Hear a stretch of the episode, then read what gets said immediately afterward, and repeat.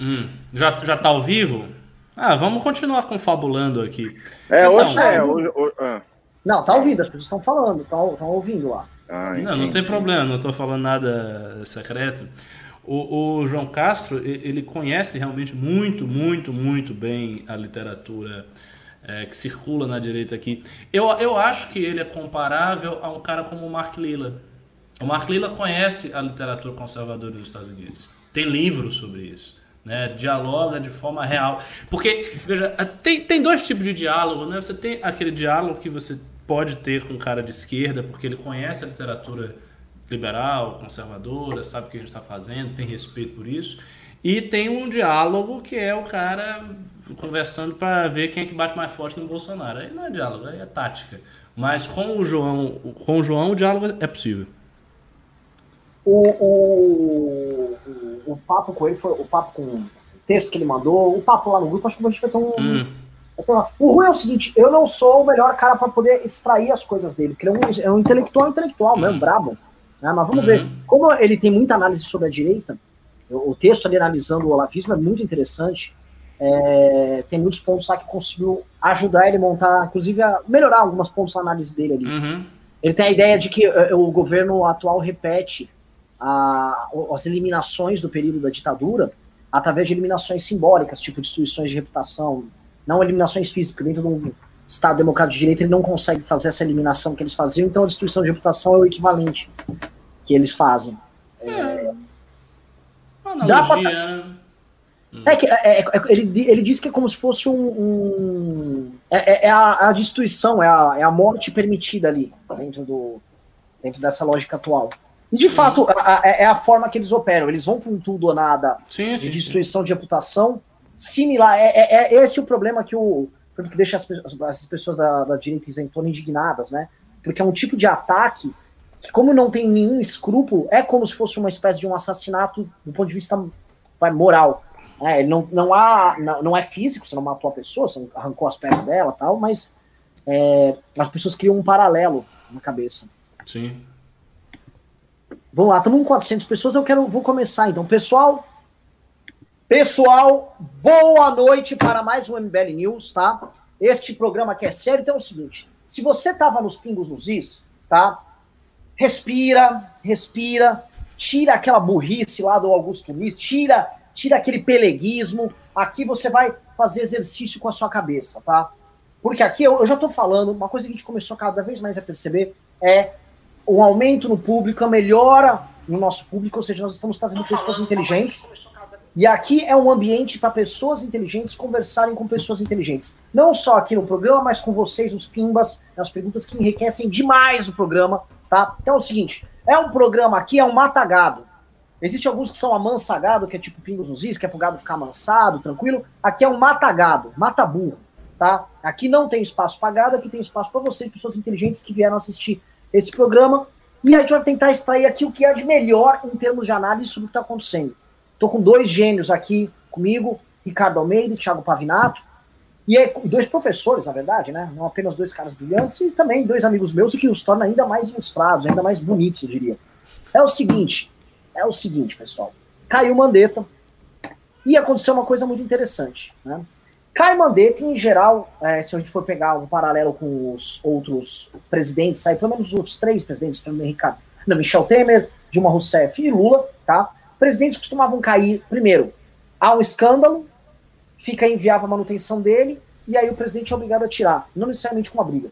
Outros casos menores, há uma briga por poder, e, aqui, e ele é sacado daquela posição. Eu dei um exemplo no Twitter esses dias, a retirada do Moreira Franco da aviação civil lá para 2014 para 2015.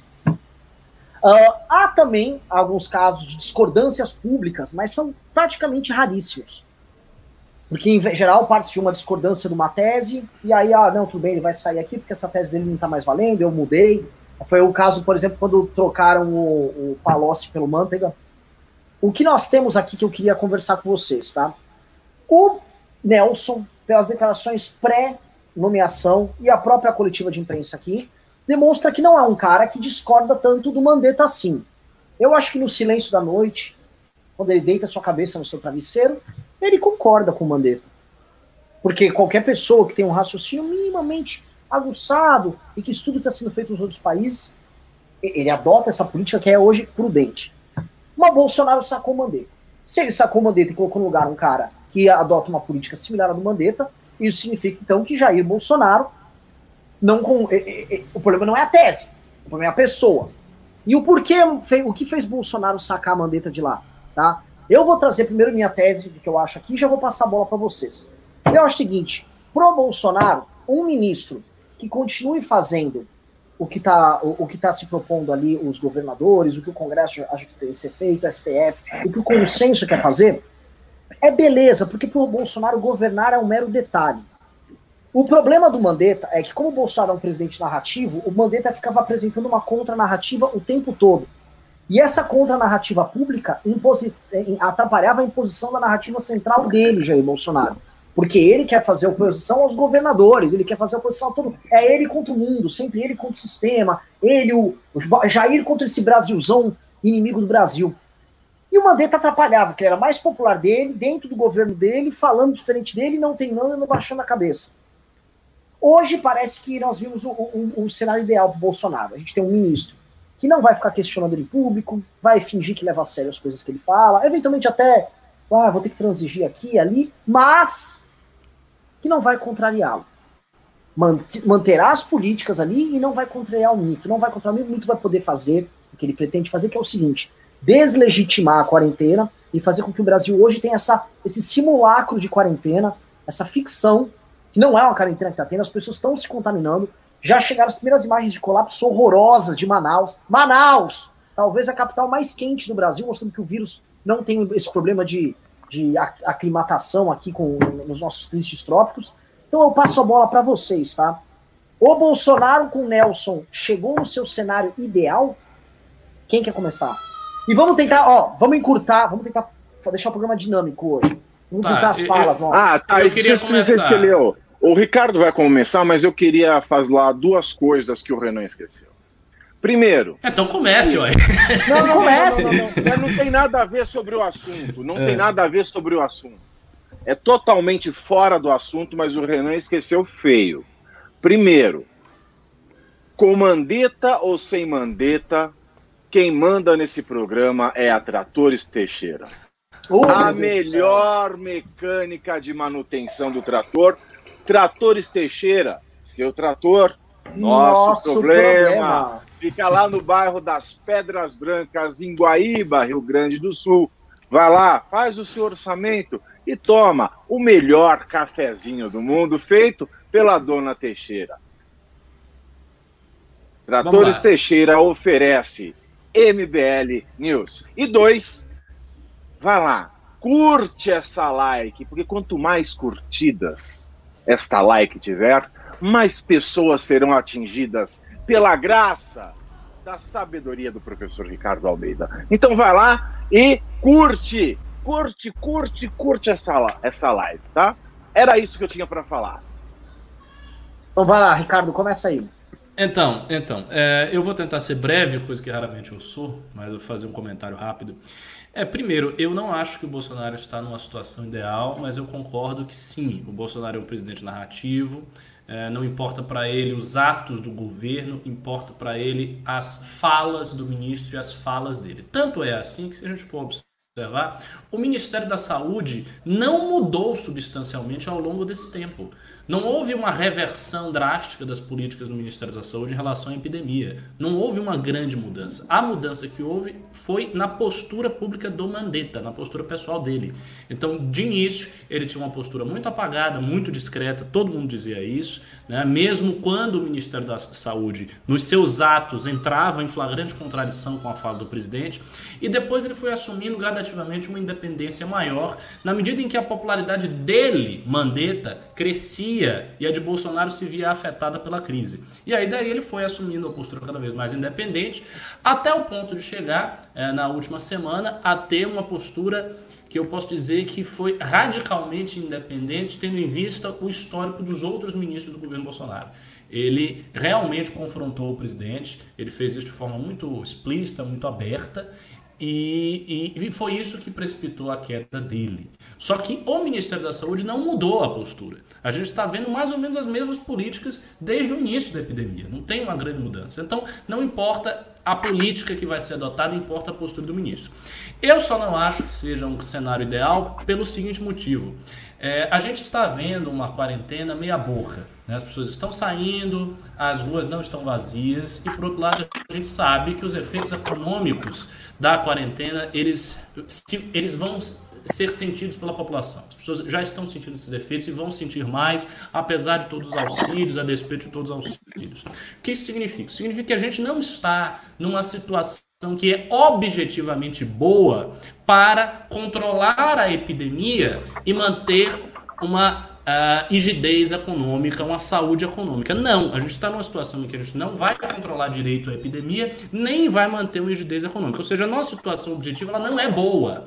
Quando o Mandetta estava como ministro, essa situação poderia ser responsabilizada ele poderia ser responsabilizado por ela. Ou seja, o Bolsonaro poderia apontar o dedo e dizer: olha, é o seguinte, eu queria outra coisa, mas o Mandetta está fazendo isso, e transferir a responsabilidade para o ministro da Saúde. Agora ele não pode mais esse expediente, ele não tem mais essa via de tirar a responsabilidade dele. Ele vai ter que necessariamente assumir a responsabilidade, ainda que ele continue só falando e ainda que o Ministério da Saúde faça outras coisas, porque ele tirou o cara, ele botou uma outra pessoa Portanto, qualquer erro, a partir de agora, qualquer erro na condução uh, da política de saúde em relação à epidemia será atribuído ao presidente. Não vai mais haver aquele, aquela barreira que não, ah, o erro foi do mandante. Não, o erro foi do presidente porque ele tirou o cara, ele botou outro. Portanto, se a epidemia é, atingir números muito altos no Brasil, se começar a morrer um bocado de gente, se o sistema de saúde colapsar, mesmo que o Ministério da Saúde esteja fazendo a mesma coisa que está fazendo,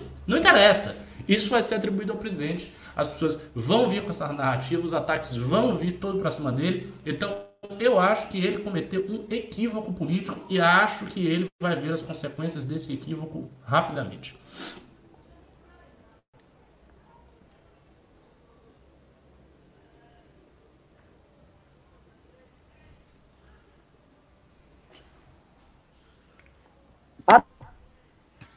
Eu voltei, voltei, voltei, voltei. Ah, tá. okay. Desculpa, pessoal, tinha desligado o áudio.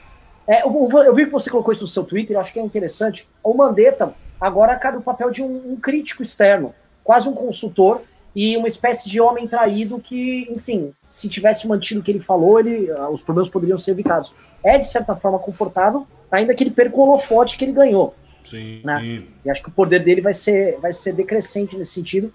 Mas é, de fato, o Bolsonaro ele não avalia que vai haver essa mortandade, ou ao menos uhum. na cabeça dele. E eu não quero falar aqui como um comunista, tá?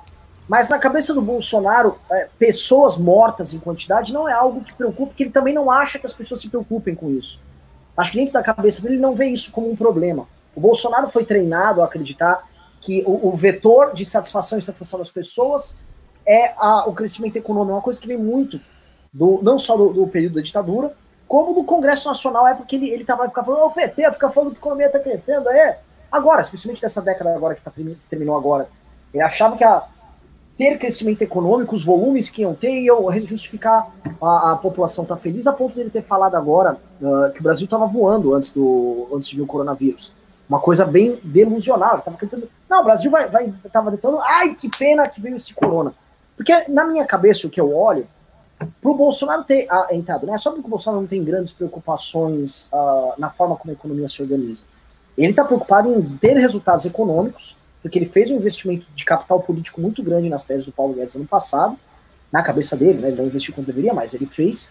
E isso não vai dar o resultado que ele estava imaginando. Né? Agora ele tem mais dois anos e meio completamente em aberto. Pode ser que dê tudo errado para ele, pode ser que eventualmente dê tudo certo, mas ele não está seguro do que vai acontecer. Então, como ele não, ele, ele, ele não sente essa questão das mortes tanto quanto ele sente o medo do, do da, da queda econômica, o medo da recessão. A recessão é um medo que eu acho que ele entende, porque ela, ela, ela tem um nexo causal ali com, o, com, o, com a queda da popularidade. As mortes, não. Eu não vejo ele. Ele, ele, ele, ele meio que. Ah, não, é uma gripe aí que tem outras coisas que matam mais, aí, é, tá ligado? Tem o, tem o cara morre de ataque no coração, todas aquelas tabelas que ele e a turma dela fica divulgando que mostra outros, outros motivos por morte muito maiores em termos de número do que o próprio coronavírus. Então eu não sei se dentro, do, da, dentro dele, Bolsonaro, isso de fato, essa mortandade seja uma preocupação. O que, que vocês é, acham? Assim, eu, eu, tendo a crer que não é exatamente isto. Não é que ele não tem preocupação nenhuma com mortandade ou ele seria é, indiferente à, à morte das pessoas. Eu acho o seguinte, ele se alimenta das informações que essa galera bolsonarista Olavete circula. Ele não acredita nos prognósticos científicos, ele não acredita nos prognósticos do mainstream, ele não acredita em nada disso, ele acha que é tudo um grande exagero, que as pessoas estão viajando, que elas são esquerdistas, e eu acho que ele realmente está convicto de que vai ser uma doença, a doença vai ter a sua gravidade, mas não vai, não vai, não vai ser essa coisa toda, entendeu? A pessoa está exagerando, vai ser uma doença, como tem outros, tem dengue, o Brasil tem dengue, o Brasil tem malária, o Brasil já teve cólera, o Brasil tem sarampo, então vai ser uma doença como qualquer outra, não vai ter essa mortandade toda, assim que o pessoal está dizendo, portanto a gente pode tocar uh, a nossa vida aqui com naturalidade. Eu, eu é, acredito ele que ele pensa assim. É, pois é, ele acha. E como ele está vendo que, ah, mas a mortandade ainda não está tão alta. Então ele tem essa confiança. A meu ver, vai ser um tombo feio, porque assim, a gente pode olhar os outros países, a gente olha a situação dos Estados Unidos, olha a situação dos outros países, e é assim, é um cenário catastrófico catastrófico. A mortalidade dessa doença é muito alta. Há mais de uma semana atrás, é, em termos de mortes diárias, o Covid já era a quarta ou quinta causa de maior morte é, em termos de doenças do mundo, em termos de mortes diárias. Isso an muito antes da, da, da doença chegar no pico na maior parte dos países. Porque assim, na imensa maioria dos países a doença está muito distante de chegar no pico, inclusive no Brasil. Então, é, é, ele não está avaliando, para mim, ele não está realmente avaliando a magnitude do desafio que ele tem diante de si. Olha, o, quem viu o discurso do Bolsonaro hoje, antes da posse do Nelson Tais, que já tem muita gente chamando de Nelson Reich, por conta de. É, tem um corte de um vídeo que fizeram. É, eu odeio esses cortes, né? Pegaram, acho que ele estava dando uma palestra sobre organização é, de saúde pública e uma parte que ele falava: olha, o tratamento é oncológico é, de uma pessoa no, no fim da vida, de um idoso, custa o mesmo que o tratamento oncológico de uma pessoa jovem que tem toda a sua vida pela frente né, nós temos que fazer escolhas. Qual é a escolha que se deve fazer? A de alguém que está no fim da vida ou de alguém que tem uma vida toda produtiva pela frente? Então, já tem gente chamando o Nelson Teich de Nelson Reich.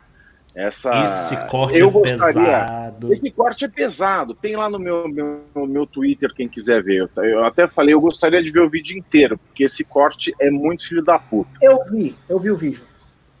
É, Todo? Olha só, hein, é, Vi. É, ah. Inclusive, um pouquinho antes do programa. É, vindo de mim, hein? Vocês sabem que eu aqui sou mais antibolsonarista que vocês, assim.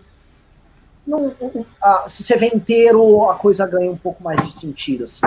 Não parece Não, cara... eu imagino.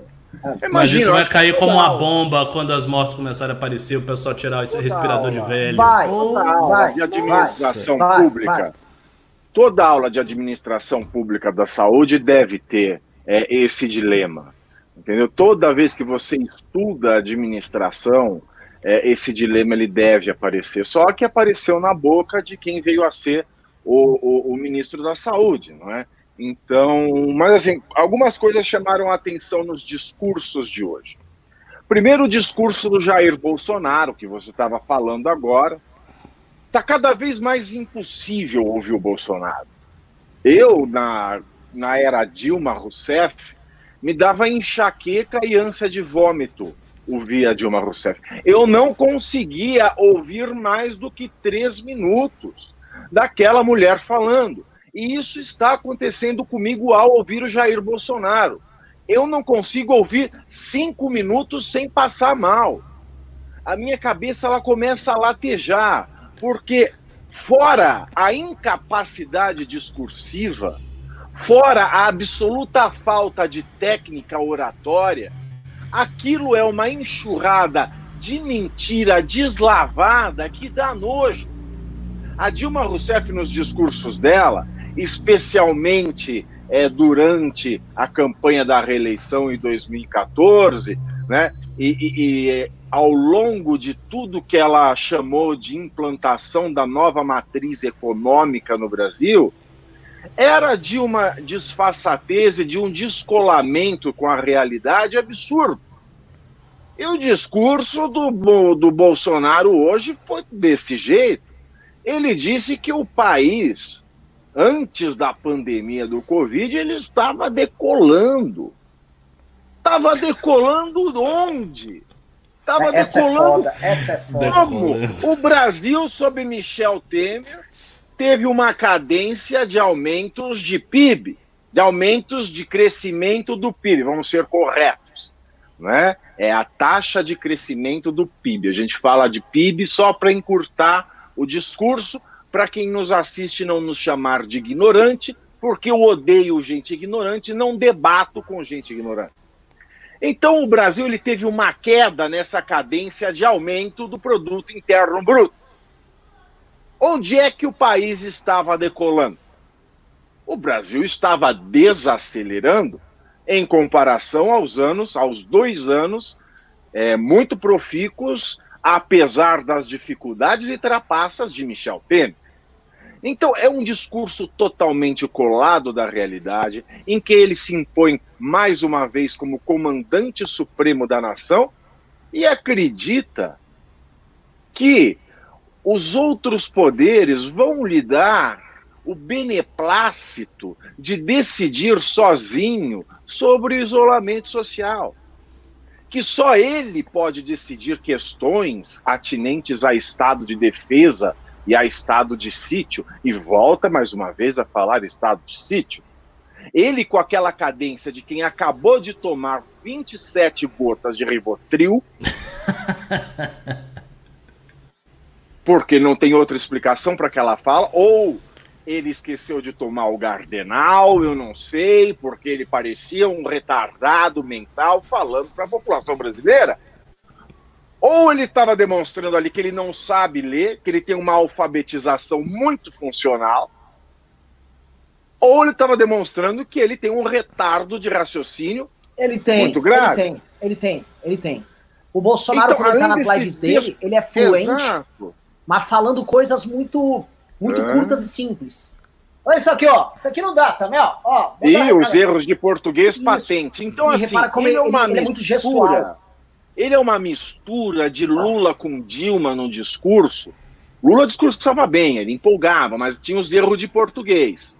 O negócio de singular plural ali do Bolsonaro também está grávido. Os direitos, os direitos individual ali veio, os direitos individual de ir e vir foi de matar.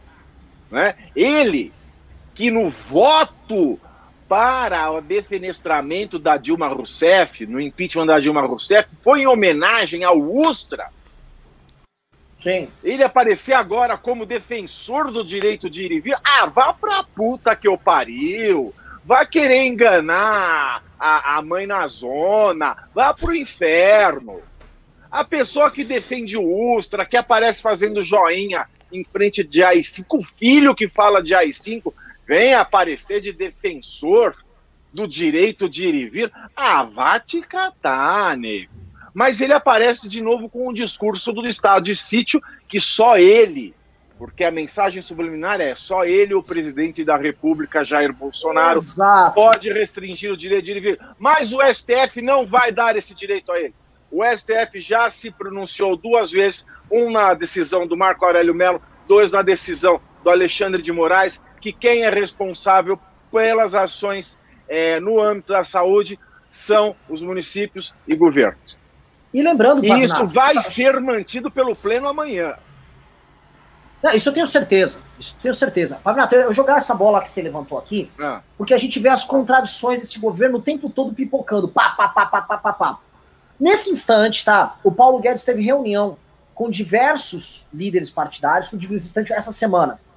E o discurso do Paulo Guedes foi: calma, que eu vou apresentar as reformas. Paulo Guedes está fingindo que não tem corona.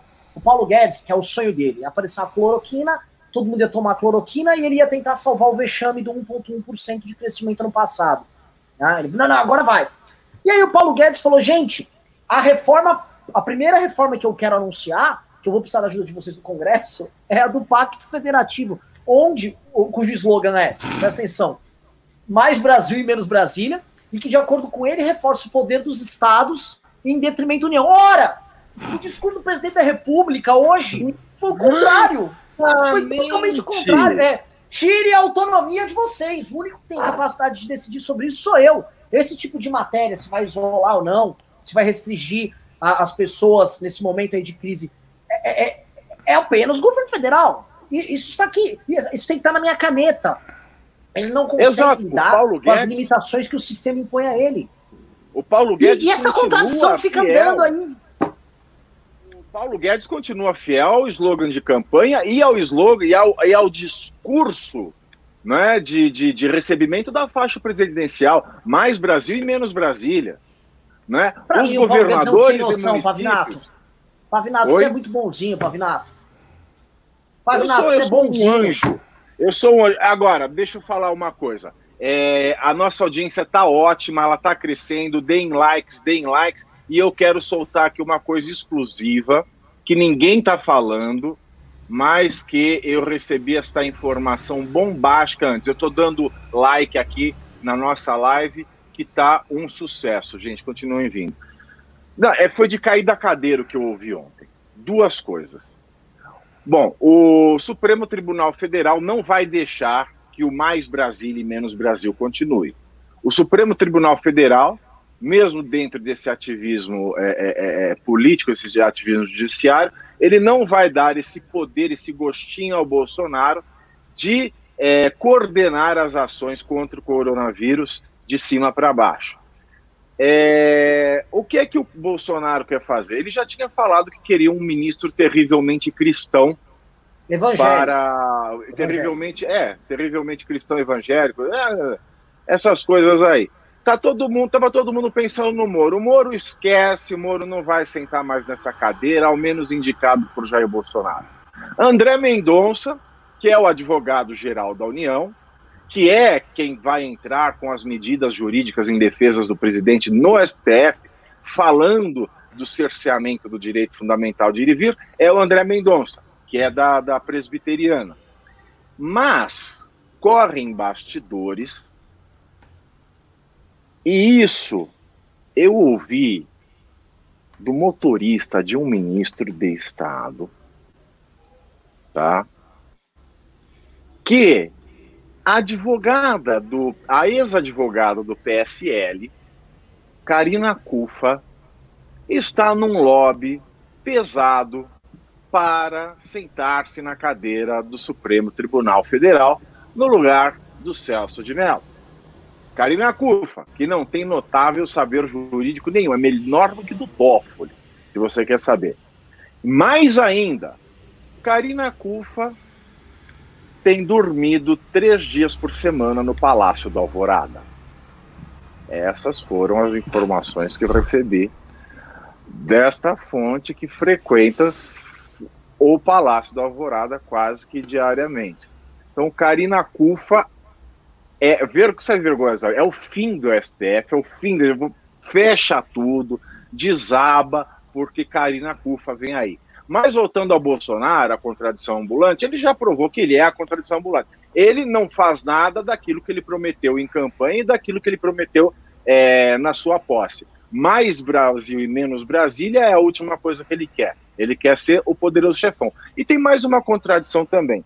É, o Nelson Tais, ele hoje no discurso, ele se disse estar alinhado ao presidente da República. Ele disse, ele está alinhado ao Bolsonaro. O Bolsonaro ele fala em isolamento vertical e ignora totalmente as estatísticas. Mas a gente olha que no artigo de 3 de abril, lá no LinkedIn, o Nelson Tais, ele diz que é a favor do isolamento social horizontal e diz também que ele é totalmente a favor da aplicação das probabilidades matemáticas, ou seja, das estatísticas, para o controle da pandemia. Ou seja, o ministro Tais diz que está alinhado ao Bolsonaro, mas o médico Tais, há duas semanas, dizia que não está alinhado ao Bolsonaro. Qual é o Taixe que vai realmente trabalhar no Ministério da Saúde? O Taixe de ontem ou o Taixe de hoje?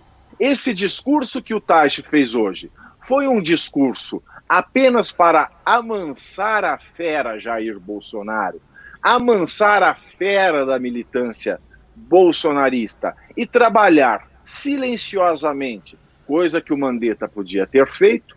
Né? Muito, muita gente fala, ah, mas o Mandetta não tem sangue de barata. Eu não conheço ninguém com sangue de barata que trabalharia sob condições humilhantes. O Sérgio Moro trabalha em condições humilhantes até hoje. Né? Não vamos esquecer que sangue de barata, meu nome é Sérgio Moro. Então, qual será o Taixe que vai estar no, no, Ministério, Ricardo Almeida? É o então- Taixe de ontem ou é o Taixe de hoje? Antes de ou continuar. esse discurso foi só para deixar é, é, a militância, o Bolsonaro pianinho e ele continuar o trabalho do Mandetta em paz e Antes em silêncio? Antes continuarem, eu vou, vou falar um negócio. Vamos mudar aqui, ó. Pessoal, estamos com quase duas mil pessoas, tá? Esse movimento tinham falado que acabou, o MBL já era. Os Minions, o gado aí, o mu, o rebanho, falou que essa porra já era. Tô vendo que não já era. Vamos bater duas mil pessoas. Para isso, vocês deem like aí. Outra coisa, vou mudar a forma do programa, queria saber com vocês. Vamos, vamos dedicar muito do programa a responder as perguntas. Como é que você faz, você que está chegando aqui, para entender o programa, tá? Para você perguntar e a gente responder, mande um super chat, é o que a gente chama de pimba. Manda um super chat que você ajuda o movimento a ficar de pé, a gente lê ele, lê teu nome e responde aqui tá? Então a gente vai dedicar uma parte do programa a isso, tá? Outra coisa que eu, eu instruí que tá chegando muita gente nova que não conhece o programa aqui. Pessoal, nós não deixamos a live aqui, porque ela estraga o algoritmo. Terminou, se você quer assistir depois, ela estará no nosso Spotify como podcast. Você vai poder botar o fone, ouvir, vai ficar cozinhando aí na sua quarentena ouvindo, fechou? Então vamos fazer o seguinte, Ricardo responde o comentário do Pave e aí eu vou começar a ler as perguntas e a gente vai desenvolvendo no meio das perguntas. Então, o que, que eu acho? Eu, eu acho que o, o, bolsonarismo e o próprio Bolsonaro, por ser um presidente pós-moderno, por não ter nenhuma aderência à realidade, ele também não liga para as contradições lógicas quando as contradições lógicas não se tornam flagrantes na narrativa pública. E aí, e aí é, é, é que vem um ponto curioso. O ministro da Saúde atual, ele pode fazer algo completamente diferente do que o Bolsonaro está dizendo. Ele pode fazer A e o Bolsonaro pode dizer Z. Se o cara não estiver desafiando o Bolsonaro, não só o Bolsonaro não vai fazer nada com ele, como vai dizer que eles estão em harmonia. Tipo, o cara tá dizendo a parede é preta, o Bolsonaro tá dizendo a parede é branca, mas nós estamos em perfeita harmonia? Ele tá dizendo a mesma coisa que eu. Não, não importa. Se, se, a contradição lógica ela não emergir para o debate, ficar muito flagrante, que há uma contradição, que as duas coisas. E, obviamente, a mídia tenta fazer com que isso aconteça. O Bolsonaro não liga. O cara pode estar tá fazendo o que for. Ele vai continuar dizendo o que ele quer dizer. E, e, e, vai seguir adiante nesse sentido. Até porque você pode olhar a, o discurso do Bolsonaro em termos de é, propostas e tal, foi vazio. Foi vazio, ele não falou nada. Quer dizer, não pode fazer o, o, isolamento. Você tem que ter o direito de vir, você não pode ter um isolamento, mas também eu não vou impedir o isolamento, porque eu não vou entrar na competência dos governadores, mas isso não é uma coisa boa, mas também é assim. Quer dizer, na, o que, que ele vai fazer na prática? Qual foi o direcionamento, claro? Ele vai, por exemplo, vai voltar a abrir tudo? Não vai abrir tudo? Vai ficar do jeito que está? Vai fechar mais? Nada disso fica claro. O que fica claro assim é um esforço dele se justificar perante duas instâncias. Por um lado, perante o público dele, que espera que ele tenha alguma postura no sentido de dizer que há uma saída, que a quarentena é excessiva, que globalistas malvados estão conspirando contra o Brasil e para o grande público que não está tão convicto assim. E para esse grande público, ele cita as medidas econômicas que o Congresso pavimentou. Né? Cita para tentar trazer para si os méritos dessas medidas. Então, basicamente, isso que eu acho. Eu acho que a contradição, se ela não for muito flagrante no debate público, não vai significar nada. E o Nelson deve ter recebido com certeza instruções para não cair nas armadilhas da grande imprensa, é, não dar entrevistas desnecessárias. Tá? Esse é o caminho claramente foi desenhado para ele. Ele é um cara que jamais, em condições normais, estaria na posição que ele está hoje como ministro, então ele está muito grato pelo que está acontecendo. Então vamos lá. Ricardo Pérez mandou dois reais e falou: Augusto Nunes está gaga. Todos aqui concordam. Pai do seu neném mandou 10 reais e falou: Hoje está bem evidente porque o bolsolavismo atacou tanto o Kim sobre a lei que criminaliza a denunciação caluniosa com finalidade eleitoral. O que seria dele sem a calúnia? Mas é isso. Tá? Olha, eu vou, eu vou abrir um ponto. O que fizeram com o Mandetta é de uma sujeira atroz. O que fizeram com o Mandetta é, uma, é, é, é de uma canalice plena. Porque veja só, desde o primeiro momento onde o Mandetta se destacou, as redes sociais bolsonaristas ficaram atacando ele da pior maneira possível, e ataques no nível pessoal, ataques sujos. Então o cara é ministro do governo, e paralelamente fica uma rede de jogo sujo, uma rede que o Danilo descreveu ontem no, na entrevista que eu fiz, está aqui no canal, inclusive, assistam depois, atacando e massacrando, massacrando, massacrando, massacrando o cara. Fizeram isso com o Santos Cruz, fizeram isso com o Gustavo Bebiano. É, é, eles são assim especialistas nisso, e eu acho impressionante que os outros ministros do governo dele né, em especial o Paulo Guedes e o, e o Moro, que tem status de supremista, são pessoas preocupadas com a própria popularidade, não atentem para esse tipo de coisa. Primeiro porque o próximo, no caso, em algum momento será eles. A não sei que eles mantenham essa política de submissão absoluta, que é o caso do Guedes, que é um cara que não tem salvação. Quem está vendo aqui, entenda, o Guedes não tem salvação. O Guedes vai até o fim com as maluquices do governo, e o Moro, que tem um projeto particular, projeto próprio, mas que ele vai ter que escolher logo o caminho que toma. Senão, logo mais estão triturando ele. Os caras são tão sujos que anteontem o ministro Mandetta ainda estava trabalhando no governo, tava aquele bosta daquele Alan dos Santos e aquela turma de vagabundos ali dele, falando: olha, descobrimos né, que ele, está, ele comprou pelo Ministério da Saúde 25 milhões de reais em gel lubrificante, né? E aí é, é para dar o cu, não sei o quê. Blá, blá, blá, sério? É, é. Nossa é, é senhora! Eles estavam atacando ele, ele, o Bernardo Cristo, toda essa turma. Os caras atacando. Detalhe, meu o Deus. Bolsonaro, se, se, é contra, se, se, enfim, tem uma grande discordância, poderia ter barrado essas compras, né? poderia ter feito algo internamente. Mas não, ele era ministro do Bolsonaro e estava tudo muito tranquilo com essas compras até ele se tornar um problema. E é assim como esses caras se comportam. Eles se comportam assim o tempo todo. Não há escrúpulos na hora de eliminar, de qualquer forma, a reputação da outra pessoa, nem que seja com calúnia, com mentira, ou jogando sujo, jogando baixo. Para quem está nos assistindo aqui, entenda o Bolsonaro, o Bolsonaro não é um homem de palavra. Eu conheço o Bolsonaro antes de ser presidente. O Bolsonaro é aquele tipo de cara que você tem uma conversa com ele no WhatsApp, ele vaza a conversa. Ele pega a conversa e sai mandando, publica nas redes sociais. Por isso que em Brasília ninguém falava nada, ninguém combinava. Nem... O Bolsonaro não, ele não é que ele não é corrupto porque não quer. Onde ele pode ser corrupto, como no Gabinete dos Filhos, ele é. Ele nunca foi corrupto, mas porque ele não podia porque ele não era levado a sério pelos outros, pelos outros parlamentares, mesmo os corruptos e os não corruptos. O Bolsonaro não, mas vamos, acrescenta mais um detalhe aí que ele não era corrupto, porque ele era insignificante. Ele não, era um cara que o voto não valia nada e que ele não influenciava ninguém.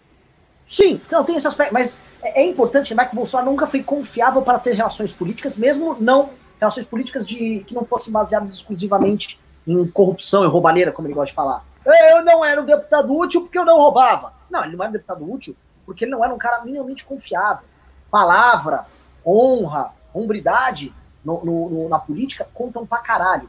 É, são coisas que as pessoas, na hora de entender política, elas têm que entender. Que às vezes um político corrupto ele é visto pelos pares como um cara de palavra. E as pessoas de fora olham e falam: caralho, como pode? Um cara é um ladrão, mas ele tem palavra. Os ladrões têm a ética deles, né? Basta assistir qualquer filme de mafioso que o, a máfia tem uma ética muito particular. O Bolsonaro ele não segue nem a, a ética normal da palavra. A ética da palavra, você sendo honesto, você sendo ladrão, em Brasília ou na política, a ética da palavra, você tem que ser um, ser um político honesto, tem que ser um político honesto com palavra. Senão você vai ser um político honesto de merda. Se você for um, um ladrão, você pode ser um ladrão, mas ladrão com palavra. Aí você pode ser um Eduardo Cunha. Agora, sem palavra, você não é nem, nem sendo ladrão, não, é, você não vai ser lugar nenhum. Você só é um, um rato. Essa é a lógica da política, tá? Então, o, o, o, Bolsonaro é esse cara. Ele é esse cara. Não existe ética nenhuma na relação política com o outro. Então ele vai fazer essas merdas. Passar o próximo. Agradecer o pessoal aqui. Galera, estamos com 2.070 pessoas. Palmas para o nosso público aqui. Palmas pra galera. Dá pra chegar a 2100. Tô achando Bora que vai bater 2100 hoje. Vamos lá, vamos é. lá. Não, não, nós, nós vamos acabou, chegar a 3 mil. Já era, nós vamos chegar a 3 mil. É pra glorificar de pé. Nós vamos chegar a 3 mil. vamos lá. Renato Alves mandou 5 reais, falou: Eu era viciado em os pingos, mas agora tenho nojo. Bolsonaro é o cavalo de Troia dentro da direita? Não vejo ele alinhado com a direita. Quem quer comentar? Só Olha, vai ver com o Ricardo. É, é, eu, não, assim, eu, eu, não acho que dê para dissociar o Bolsonaro da direita e dizer, ah, ele não é de direita, ele é outra coisa. Assim, baseado no quê? Assim, a autodeclaração dele como direita, ele foi concebido como direito por todo mundo, ele foi considerado direito por todo mundo, ele veio de um movimento de direita, ele programaticamente tem aspirações de direita, né? ele está no discurso mainstream da, da nova direita brasileira, ele colocou o Guedes, colocou o Moro, ele segue o Olavo. Então, assim, tem muitos elementos para qualificá-lo claramente como um cara de direita. O ponto é o seguinte: ele é a máxima expressão, e o governo dele é a máxima expressão, de um vício que a nova direita tem, que é o vício de ter o discurso sem a substância.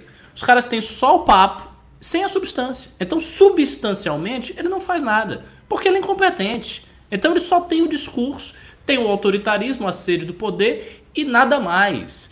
E daí você tem um fenômeno curioso, que é um presidente de direita que está lá, que fala toda hora da esquerda, ah, o combate à guerra cultural, não faz guerra cultural nenhuma, não faz combate pra, contra a esquerda, coisa nenhuma, não faz nada, a única coisa que ele efetivamente faz é tentar, por todos os meios possíveis, salvar a sua própria pele e conseguir é, se reeleger ou, ou eleger um sucessor. Basicamente disso. Então, assim, a gente, o que a gente contempla é uma manifestação de uma direita oca, esvaziada, que é por discurso. Olha, só, um, ah, só, uma, só uma virgulinha só. Ser esquerda e ser de direita hoje, aqui no Brasil especialmente, virou igual a ideologia de gênero. Basta você dizer que é, entendeu? Você não precisa. Sim. Você não Sim. precisa de nada. Né? É, é, ficou, a nomenclatura ficou sem, sem, sem nexo nenhum, sem comprovação nenhuma é, tá uma vergonha. A pessoa que ela falou que era de direita, ou assim, alguém que o Bolsonaro diz que é de direita é de direita, mesmo se essa pessoa seja a maior Pave. defensora do Manifesto Comunista. Pave. Pave Pasme. Hum. Novo símbolo da direita brasileira. Vou citar aqui. Hum. Bob Jeff, Roberto Jefferson. Para vocês que estão nos assistindo, Roberto Jefferson começou a ser retweetado, os robôs dos Minions estão tudo dando like e virou herói para os formadores de plano do bolsonarismo. Porque Roberto Jefferson hoje, aquele ladrão, ladrão foi preso, denunciou o mensalão, mas se fosse esbaldou, ligado a sindicatos, que Roberto Jefferson hoje, herói de direita. E tá lá denunciando o esquerdismo, os vagabundos, diz que o Bolsonaro. Roberto Jefferson. Você que tá me assistindo, Roberto Jefferson é o, é o creme do, do, do que há de centrão. É, é, o, é o extrato, é o suco de velha política que você possa ter aqui no Brasil. E aí tá aí, de um partido, de, um partido de esquerda, né? De um partido de esquerda Sim. ainda por cima. Virou herói, do, virou herói dos Minions. Vamos lá, próximo pimba aqui, vou ler aqui. É, medo de um alguém já saiu da política? Sem sentido, não entendi o que você falou. Como é que é? Medo de um alguém já saiu da política? Sem sentido. Ele falou isso, não entendi também. Ale Rodrigues mandou dois reais falou: Mandetta sai como herói do cargo? Para ele foi bom? Mandetta, olha, primeiro, dois reais eu vou responder aqui. Mandetta, é, eu não digo que sai como herói, porque nós não vencemos ainda, mas as pessoas estavam depositando muita confiança e esperança na forma como ele agia. Não foi um herói porque ele não apresentou, ele não matou o dragão, não resolveu a história, ou não lutou até o fim com o dragão e morreu de forma, vamos dizer, heróica enfrentando o dragão. O Mandetta foi um cara que as pessoas estavam indo, pô, esse cara acho que vai enfrentar o dragão. Ele tá botando armadura, tá indo lá e fala, tô confiante. Pô, tô tranquilo, acho que esse cara vai enfrentar o dragão. E aí vai o, o, o vai o rei ali, vira pro cavaleiro dele e dá uma estocada com uma lança e mata ele, na frente das pessoas. Ah, Rafael Piccolo mandou 5 reais e falou: Mandetta se deu bem com a demissão. Acho que até forçou a barra para que isso acontecesse. Ele seria o bode expiatório do Bolsonaro. Alguém quer comentar? Eu também acho. Eu acho que assim houve da parte dele um intuito de cavar a demissão. Ele foi muito é, muito explícito em todas as discordâncias dele. Na última, nas últimas semanas ele fez isso. E assim, agora eu não sei se para ele é tão bom assim, porque, claro, ele vai, ele tá ganhando politicamente agora, mas com o tempo a tendência é que a figura dele comece a se apagar na memória das pessoas. não acho que o Mandetta vai chegar grande até, sei lá, 2022 para tentar ser presidente. Acho que isso aí tá completamente fora de cogitação. Acho que ele mandou... precipitou, né? Ele devia, ele devia pensar mais na humanitariamente ele devia pensar mais: olha, tenho aqui a saúde do Brasil para proteger a saúde dos brasileiros desse louco, desse demente, desse presidente, e devia lá ter guardado a língua por detrás do dente, né, porque ele pecou o pecado do presidente, que é falar demais.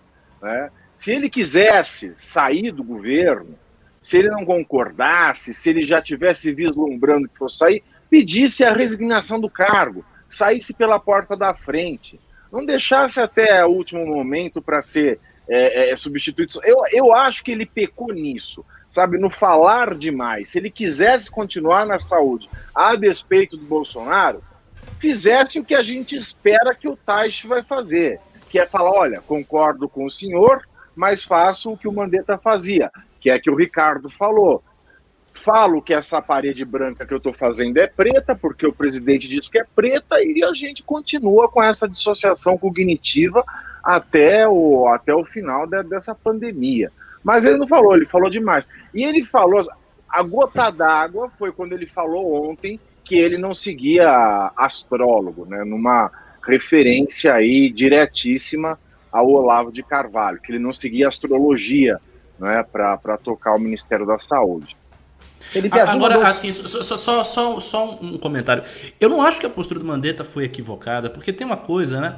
Os ministros do Bolsonaro, eles não são escravos do Bolsonaro. O Bolsonaro não botou uma coleira de ferro nos ministros e o Bolsonaro pode ficar atacando, chicoteando todo mundo e o ministro tem que dizer amém, sim senhor, e fazer tudo que é necessário e tomar chicotada e ficar numa posição discreta, submissa ali de canto. Não, eu acho que ele teve a postura, ele explicitou todas as discordâncias, foi para cima, foi afrontoso, ponto e pau. E é isso mesmo. Assim, o, o, presidente precisa respeitar os seus ministros, porque foi Bolsonaro quem começou a atacar o Mandetta, não foi o contrário. A postura do Mandetta de início não era esta. Bolsonaro começou a atacá-lo porque viu a popularidade do cara subir. Então, assim, todos os ataques, o início é sempre do Bolsonaro, quase sempre do Bolsonaro. Não, exato, Pega assim, 100%, 90% ele que começa a atacar, e daí, a, quando há uma reação, porque geralmente não há, quando há uma, há uma reação, eu vou dizer, ah, mas o cara também ele afrontou o presidente, não sei o quê. Entendeu? E a gente pode dizer também que ele cometeu o crime de improvidade administrativa, tá? Porque ele agiu com pessoalidade e ineficiência ao mandar o mandato embora. Vamos lá, vamos para o próximo pimbo aqui. Uh... Cadê, cadê? Até me perdi aqui. Vocês acham que o Paulo Guedes vai conseguir trabalhar e mandar as reformas necessárias para o Congresso? Felipe Azinho, 5 reais. O título disso não, é a espera de um milagre. Não, não olha só, um, um, por exemplo, uma agenda que o Paulo Guedes defendia, ela está sendo votada, que é a, é a carteira de trabalho verde e amarela. Mas ela está sendo alterada e modificada é, na natureza dela. Ela vai andar muito porque ela em si, especificamente, ela vai ser considerada um instrumento de recuperação no pós-crise tá?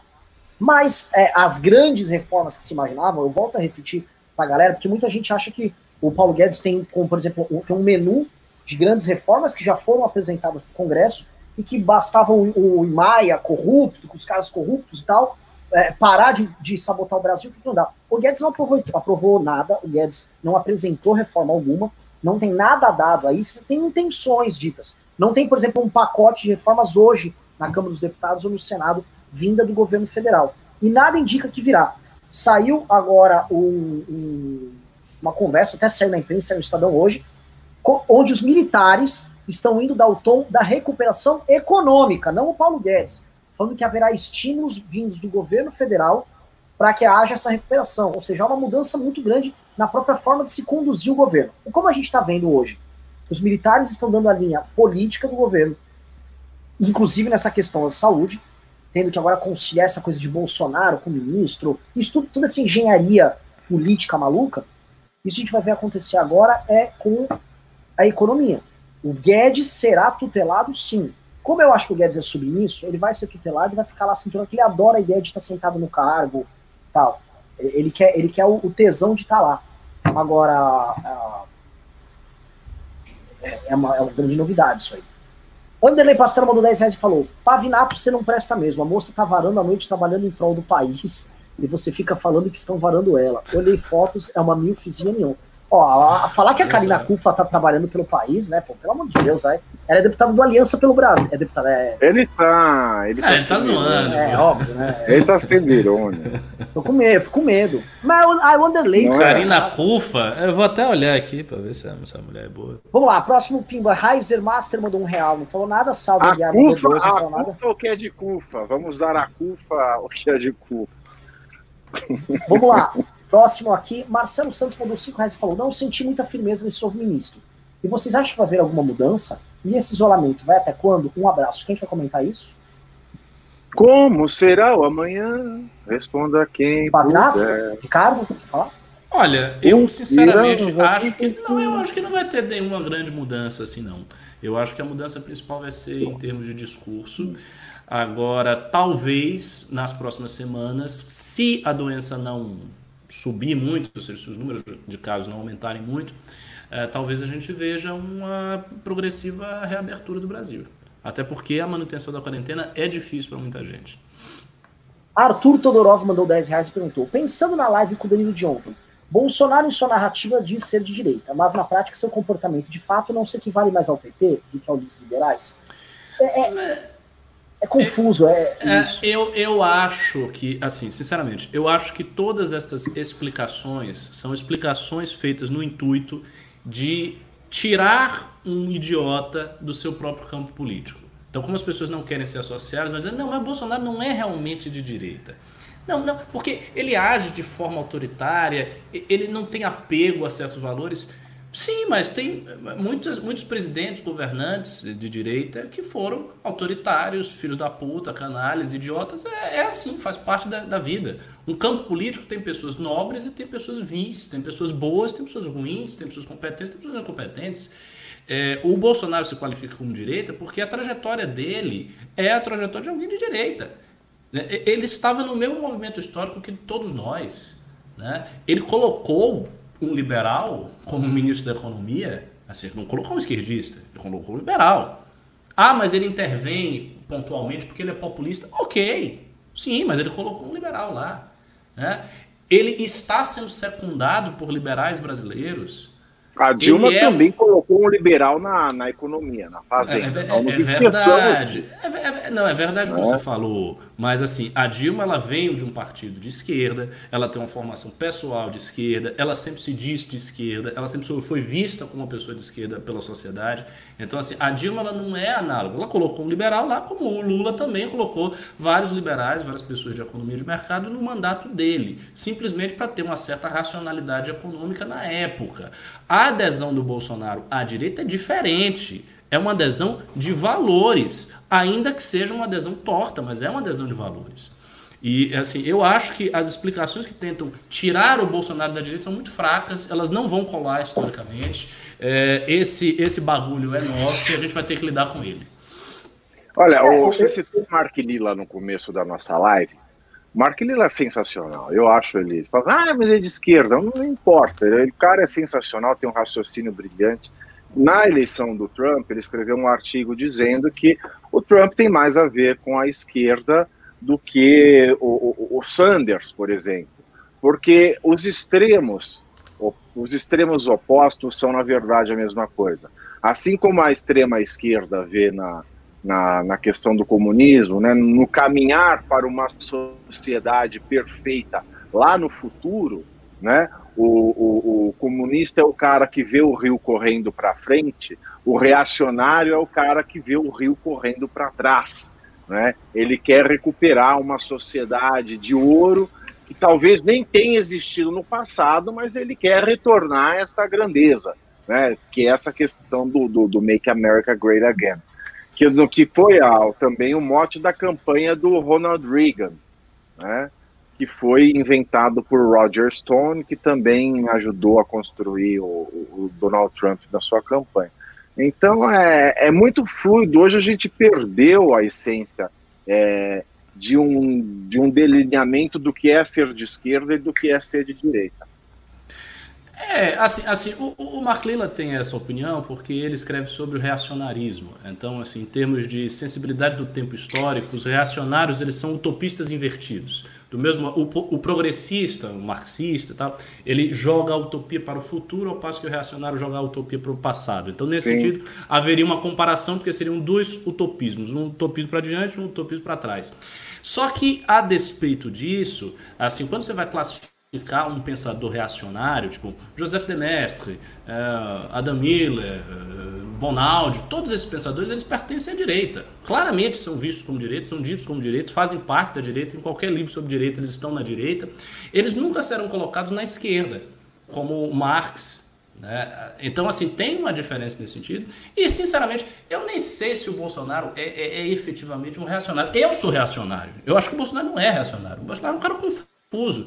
E assim, para mim, ele é uma expressão clara da nova direita brasileira, uh, com seus vícios, com seus problemas, com, com, a maneira como a gente conseguiu chegar no poder. Ele participou de todo, todo o processo histórico, e o processo histórico que a gente fez culminou nele. Então, isso aconteceu. O processo histórico que nós fizemos culminou nele. Ele conseguiu capturar tudo isso e se elegeu.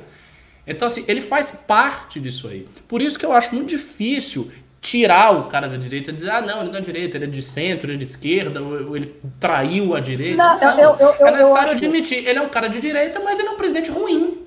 Aconteceu. Não, mas não só isso. Eu acho que assim, dentro da direita existem muitas perspectivas e visões de pessoas que se aglutinam, que a gente chama de direita. Por exemplo, a perspectiva histórica que ele tem no Brasil, a ideia que ele tem no Brasil, a visão de mundo que ele constrói, é uma visão que é, ela, ela é quase como água e óleo para muita gente. Eu, por exemplo, não consigo encarar um cara que olha, por exemplo, ah, aquele período muito bom que nós tivemos do regime militar ali, onde derrotamos o comunismo. Ele tem essa perspectiva saudosista, ele tem uma ideia de democracia muito deturpada, que mesmo estando no nosso campo e está dentro do nosso campo, são, são, o nosso campo é muito contraditório. Não, claro, e, e essa corrente que ele representa concordo. tem que ser jogada para baixo e tem que ser tornada muito minoritária. Porque na verdade ela é minoritária.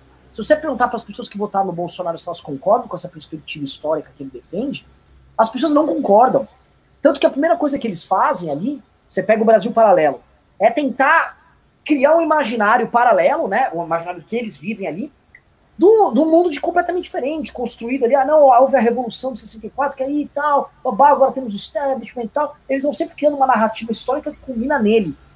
Mas que é, obviamente, uma forma de justificar essa visão desse campo, que é uma visão minoritária e vista como não natural pela maior parte das pessoas.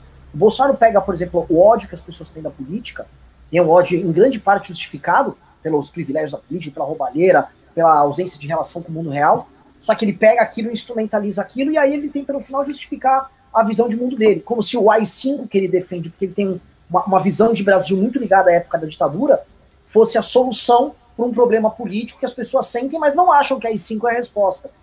Então, é, essa forma dele conduzir essas coisas é, é, o que vem, não sei se é deturpando, mas ele contamina o restante da direita e cria um, um, um problema geral, ele contamina todos nós, a ponto da própria direita estar tá reagindo a esse corpo estranho. Lembrando que o, o, o câncer não é um corpo estranho no nosso próprio organismo, são células dentro do nosso próprio corpo que nos matam e se espalham e matam a gente. O Bolsonaro é isso, são células dentro do organismo da direita que estão levando ela para uma falência múltipla de órgãos. Não, sim, claro, assim, mas o, o, ponto inicial era esse, quer dizer, ele, a direita ele pertence, é como, sei lá, a discussão entre a esquerda liberal democrática e a esquerda revolucionária marxista. Tem muita gente da esquerda liberal democrática que tem horror ao marxismo, que acha que o marxismo é uma coisa terrível, mas está dentro da esquerda, não tem como sim. tirar. Então, enfim, a gente vai ter que lidar com isso. Eu não sei se é tão minoritário assim quanto você falou, porque a maior parte da população não se alinha ideologicamente com nada. Você não tem uma, uma formação ideológica redonda. As pessoas que têm uma formação ideológica dentro da direita, eu não sei se é, esse, essa visão do Brasil paralelo e companhia limitada é minoritário para essas pessoas, não. Eu tendo a crer até que é majoritário. Que a nossa visão, por exemplo, a visão do MBL e de outros grupos, é que é minoritária. Isso, claro, se você pegar o grosso da população, evidentemente que a população ela não, não se alinha com, com, perfeita clareza em relação a nada. Ela tem ideias vagas sobre as coisas. Né? Ah, eu não quero que tenha corrupção, eu quero meu emprego, eu quero que o Brasil Sim. cresça. O que é Mas se perguntar tipo, para as pessoas, mínimo, por exemplo, Ricardo, se perguntar para as pessoas, já teve pesquisa da, da Folha de São Paulo sobre isso. Perguntar para as pessoas, olha, você é a favor a retornar a uma ditadura militar? Teve uma, acho que há três anos atrás da Folha de São Paulo. Não, as pessoas não vão ser. Claro. Ah, você não vai mais votar para presidente, tá bom? Vamos voltar. Ninguém vai. Só que ah, mas se você perguntar para essas pessoas, se são é, essas mesmas pessoas, você é a favor do Estado mínimo? Você também não. Quem? Também não. Não, não, não. Concordo. Concordo Sim. que não. Concordo. Ainda que majoritariamente as pessoas tenham aprovado a, a, tenham apoiado a aprovação da reforma da Previdência, não talvez pela natureza liberal dela, mas sim porque ah, é uma forma de melhorar o que está aí. Isso. Foi isso, foi isso o, que, o que plasmou para as pessoas. Mas no, no o, o, que eu quero dizer é o seguinte: a visão específica do Bolsonaro e do grupo dele é uma visão específica. Ela se Sim. aproveita desses ganchos históricos dados aqui para ela ir se colocando, só que ela não é uma. Quando, quando as pessoas dissecam aquilo e olham, falam, não, isso aqui não é. Sim, porque Na se totalidade fosse, da população, é, sem dúvida. Tanto que quando eles fazem essas manifestações agora que eles estão tentando desde o ano passado para impor esses valores, elas fracassam. Enquanto fenômeno político, quanto mais a direita foi se tornando Bolsonaro, menor ela foi ficando. E isso é o ponto que eu acho que, que é, é, é o câncer que está levando a Mas vamos para o seguinte, tá? Desculpa, gente. Que foi, foi maravilhoso, os três falaram, foi intenção. É, uh, se nós seguimos a lógica. Isaac Barros mandou cincão e falou: se nós seguimos a lógica que se aplica à candidatura do Bolsonaro, era melhor votar no Haddad, pois esse iria fazer justamente o contrário que prometeu. é. Randolfo J. Massaro mandou 10 reais e falou: Renan, imita o Michel Temer no telefone aconselhando o Bolsonaro a não demitir o ministro Mandetta. Eu, eu adoraria, que eu não sei imitar o Michel, cara. Não sei, não sei. Carol, obrigado pelo pimba. Carol Soares mandou 10 reais e falou: Pavinato, sou super sua fã. De novo, o Pavinato, as pessoas só gostam dele no programa. Sempre chega aqui, minha mãe ama você, você é lindo, pra mim é você é careca. Cara, é, Carol tá Soares falou: é, Sou sua é. fã. Pro Ricardo pra... é o é, explosivo. É, você vai explodir, você vai matar todo mundo. Já apedrejou hoje quantas? Manda um beijo pra minha mãe, Dona Laura, que foi quem me apresentou você e é uma fã ainda maior. É toda sua, Flávio. Ah, Dona Laura. Prazer. Mandar um beijo enorme para você. Agradeço o carinho. sou uma pessoa muito carente, viu? Eu adoro essas manifestações de carinho. Ó, um beijo gigantesco. Continua aqui com a gente tá? E se a claro. gente sair da linha, puxa a nossa orelha. Sim. A ideia nossa é essa aqui, tá? Ninguém é para virar gado do MBL. A gente não quer gado. Exato. Tá? A gente quer pessoa. Flávio Almeida mandou 50 reais e mandou. Muito obrigado pelo pimbaço, viu, Flávio? Gente, o que vocês acham do Álvaro Dias? Se ele tivesse sido eleito, seria melhor do que o Bolsonaro? Qual a opinião de vocês? Vamos lá, cada um manda, a gente tem dito cada um um minuto. Eu acho, eu acho que ele exagerou na plástica, ficou parecido com a Dona Bela da velha versão escolinha do professor Raimundo. E acho que isso atrapalhou muito no debate. É verdade, não consegui olhar para ele sem dar risada. Mas acho que não era o momento dele. É, essa eleição ela teve circunstâncias é, é, muito extraordinárias, né? É, seja pelo, pelo antipetismo, seja a facada do Bolsonaro. Foi, uma, foi um momento muito excepcional para um político tão redondo e tão metódico quanto Álvaro Dias, que é um bom político, sempre foi um bom político, né? Mas essa essa eleição ela foi, ela se deu no auge da sociedade do espetáculo e que o Álvaro Dias não, não tem espetáculo para apresentar, ele tem um bom trabalho, mas é, essa era do espetáculo, esse momento excepcional, não, não favoreceram a candidatura dele. É, assim, o Álvaro Dias é foi um dos grandes nomes da política lá do sul do país. É, até hoje tem muita força lá. E eu acho que isso mostra a boa trajetória dele como político. E assim, eu acredito que ele seria sim um presidente melhor. A gente teria provavelmente um, um governo mais é, tradicional, digamos assim, sem essas estranhezas, anomalias que a gente olha no governo Bolsonaro. E uma coisa talvez estivesse correndo até hoje, a Lava Jato. Né? Como ele meio que tomou para si essa pauta, eu não acredito que ele teria destruído a Lava Jato. Talvez ele estivesse vivendo sob forte pressão do centro político, mas a Lava Jato talvez estivesse correndo aí. Então acho que seria melhor sim. O, o, seria incomparavelmente melhor com o Álvaro Dias. Aliás, é um cara que estaria, vamos dizer, mais alinhado à ideia de uma direita democrática, incrivelmente mais do que o Bolsonaro. Tem um realismo político muito maior. Ele já foi governador, já foi deputado, já foi senador, ou seja, ele tem experiência política no executivo e no legislativo, conhece os trâmites e foi muito mais fiel aos valores que fizeram a, a, a direita crescer nos últimos anos do que o Bolsonaro. Né? Sim, então teria sido um presidente melhor.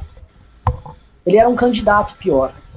Uh, Fabrício Bracesco mandou dois reais e falou: Mandetta virá para a Secretaria de Saúde de São Paulo?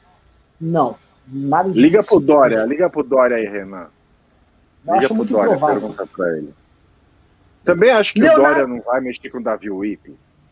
Não tem porquê. Ele não é o Davi Wip secretário, é o Davi Wip é uma espécie de. de Consultor especial. É, é.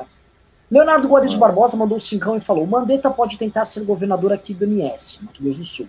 Se não, nós vamos eleger aquele juiz corrupto de Ponta Porã envolvido no tráfico de drogas. Não, caralho. Barril? É. E o Leonardo Guarizo mandou mais 5 reais e falou: Mandetta. Não, tá, já foi. Frícia Somoro mandou mais 5. Dizem que o Bolso está sendo tutelado por generais. Vocês acham isso verdade? Sendo verdade, não seria melhor eles impeachmentarem logo e assumirem? Não.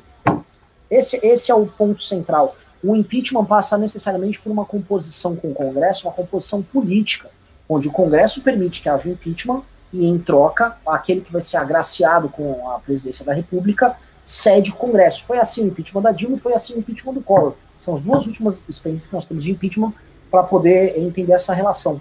O Congresso percebeu que o Bolsonaro virou um Nero e eles, eles tiveram que intervir ali porque a coisa estava saindo do controle. Estava uma manifestação pedindo aí cinco e um cara falando que no Coronga era uma gripinha.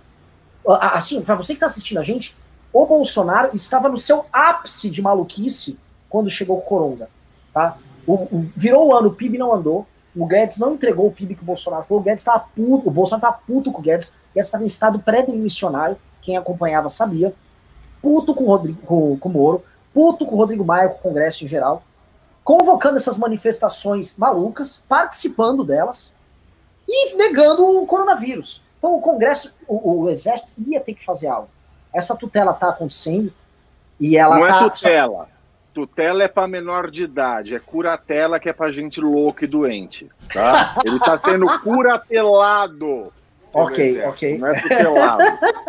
é, é, é, a figura que se aplica a gente louco e doente. É, é, é isso. Querem comentar aqui? Vou pro próximo.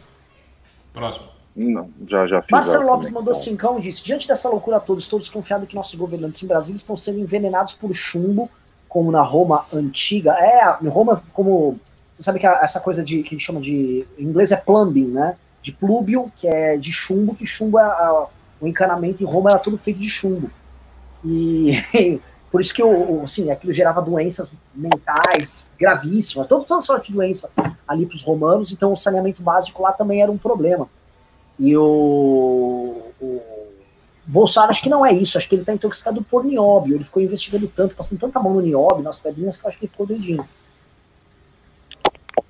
Maicon Siqueira mandou cincão e falou: Uh, sempre depilo a perna, meu vizinho do condomínio me surpreendeu com um beijo e agora está vendo a MBL News comigo. E ele ainda trouxe cenoura. Abraço. Porra, isso acho que é o Pavinato tem que comentar. Esse não é o cara, o meu cara que falou da manteiga, que ele tava assistindo o negócio pelado. Eu também manteiga. acho. Que, eu, que, na, é. que no segunda-feira ele se besuntou com óleo de oliva. Pra ele, o MBL News é uma espécie de programa pornográfico. Interessante isso. Ó, oh, caralho. Pavinato Você tá, tá mudo, mudo Pavinato. Tá mudo. É que eu troquei aqui para carregar. É, a, a, a, cenoura seria uma referência àquele famoso ator dos anos 90? Mário é... Gomes? Mário Gomes, exato. Que foi Ó, sair... seu, seu, seu áudio tá ruim, viu? Que tá foi. É que eu pus esta bosta. Ah, não, agora de... sim. Melhorou. Ah, Teve um momento que melhorou. Isso. Mário Gomes, seria uma referência a Mário Gomes, né? Que foi Isso. sair com a mulher do diretor da Globo. E aí virou a fama do Cenourinha, né? Você sabe que o seguinte, o Mário Gomes é de Vinhedo, de Valinhos, lá de Vinhedo. Olha, que sucesso. É, é de Valinhos, do lado de Vinhedo. E aí existe uma grande competição entre Valinhos e Vinhedo, e o pessoal de Vinhedo chama o pessoal de Valinhos de Cenourinha. Todo mundo de Valinhos é o Cenourinha, por causa da história do Mário Gomes. É, Anderley Pastelo mandou 10 reais e falou: Olha só, 2 mil Nelore na live. Quando comecei a vir aqui, era só uns 200 manés. Parabéns pela firmeza de convicções. Um dia a tempestade passa e vem o tsunami. E vamos vivendo. É. Todo pois esse é. chão onde o rei é peão eu, com o laço na mão. Eu vou pegar marca. Ah. o print desses 2 mil hoje, tá? Porque não foi 2 mil porque o Arthur veio. O Arthur tá vindo mais no News. Mas foi assim com o nosso turma velha de guerra Tá? E a gente pegou, e quando a gente falou, este presidente é um retardado mental, nós elegemos um imbecil, um imbecil autoritário, um cara que pegou a esperança das pessoas e triturou no seu ego maluco, no seu projeto de poder imbecilizado, e a gente ficou descrevendo toda essa derrocada que não só o bolsonarismo, mas que nós, enquanto direito, estamos vivendo. ninguém queria ouvir, viemos traidor da pátria, e o nosso MBL News chegava a dar 200, 250, 300 pessoas. Estou falando lá, vou falar para vocês, junho de 2000, 2000 junho, agosto de 2019, tá? A gente foi perseverando. Tá aqui, ó. E é impressionante, cara, como a, a, a linha. Porque assim, não é um puta pico. Os últimos dias todos o MBL News vem apresentando uma melhora consistente público. As nossas redes todas estão apresentando gente que está entendendo o que a gente está falando, tá? Isso aqui é o comportamento de gente que não se vende. Nós não somos vendidos por algoritmo, por like, igual esse bando de vagabundo. Volto a citar. É professora Paula Marisa, vlog do Lisboa. Tem um cara que parece o Roberto Carlos. É assim, é um esgoto puro que fica iludindo idoso. É isso que esses caras. Você já viu esse cara, Pavinato? Chama Canal Universo. É um cara que ele acha que ele é o Roberto Carlos. Ele se veste de Roberto Carlos, é uma coisa deprimente.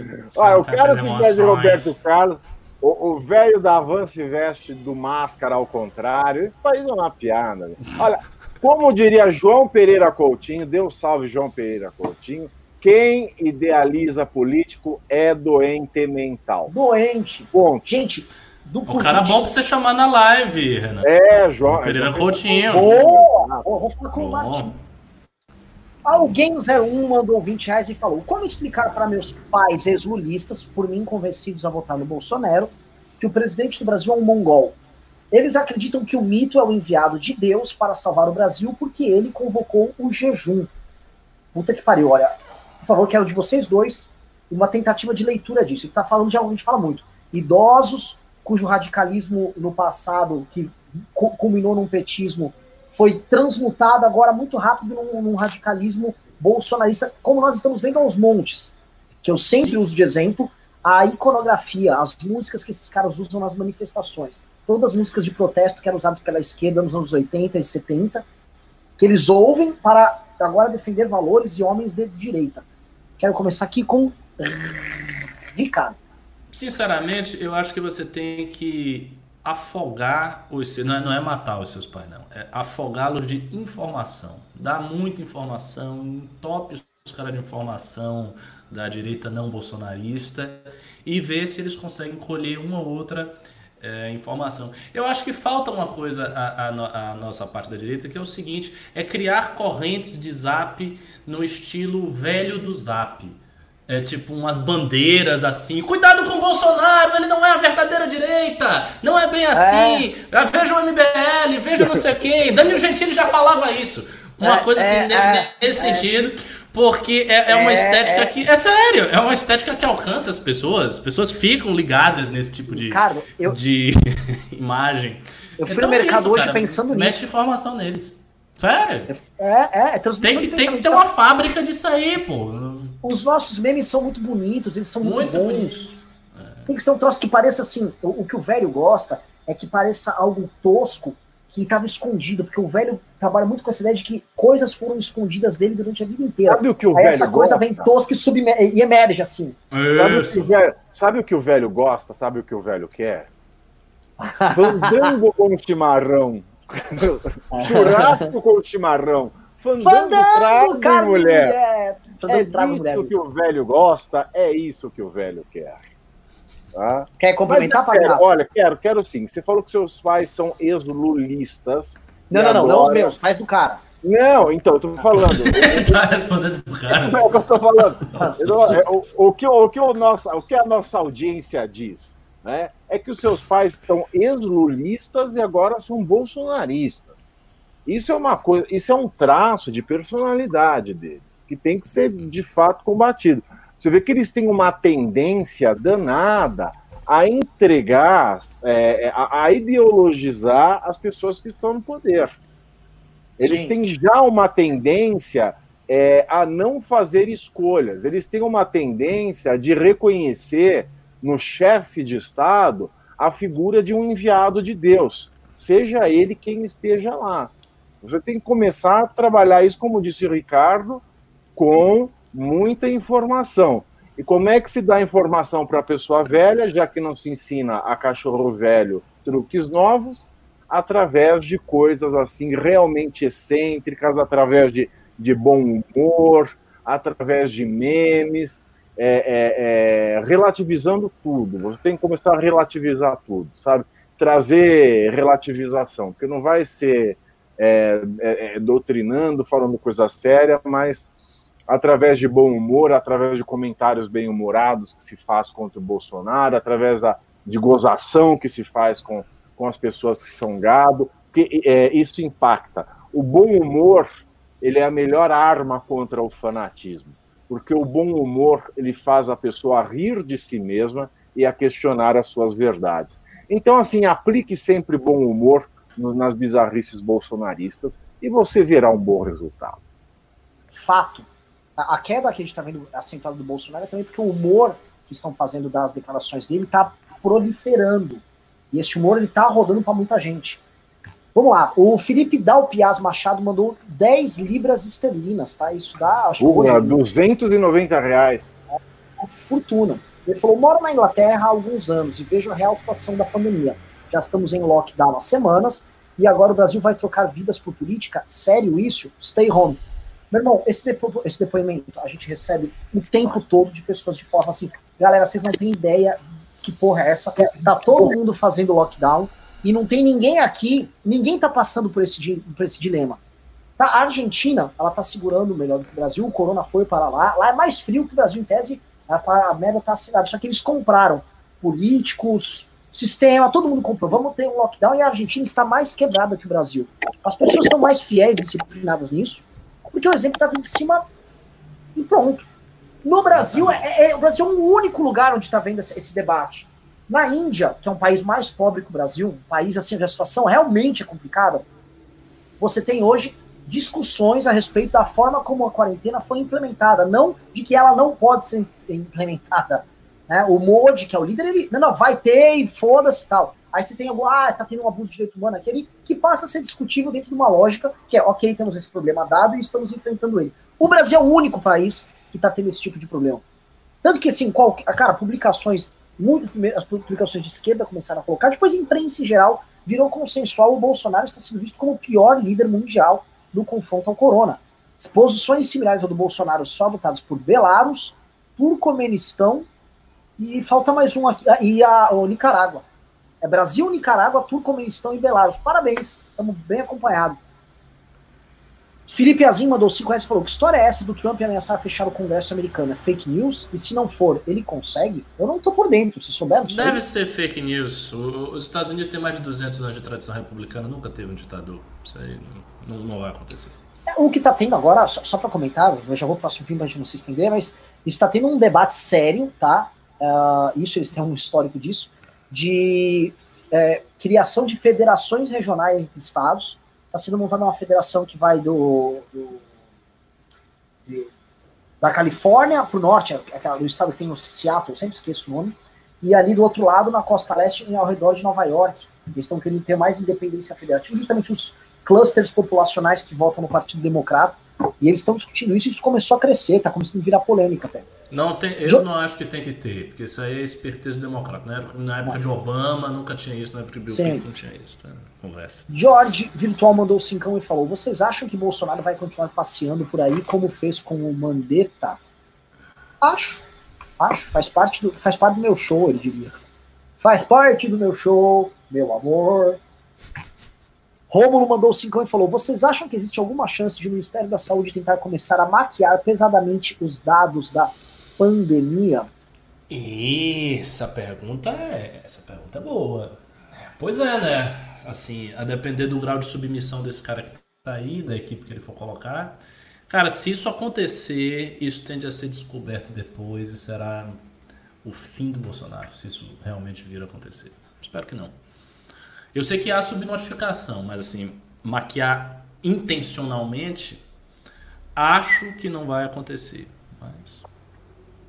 E agora, vamos falar outra coisa. Só, só um, um detalhe. Só, só, eu vou pedir um ah, negócio para vocês aqui, rapidinho. Pera, pera. É, o, o, estou sendo informado que o Bolsonaro foi na CNN ah. e disca, atacou o Maia pra caralho. Detonou o Maia. O Maia. o Maia já está entrando ao vivo agora na CNN com o William Vac e ele vai tratar disso. Fiquem aqui no canal. Eu mandei a galera assistir e a gente vai passar aqui para vocês o que, está rolando nessa treta, porque eu tenho informações desses bastidores converso todo mundo em Brasília e eu vou explicar para vocês o porquê dessa briga, tá? É, você vai ver, vai lá, você vai assistir na TV, abrir a TV Bolsonaro para quê? Né? Pra Guilherme que, que você Vels... vai lá assistir a TV Bolsonaro?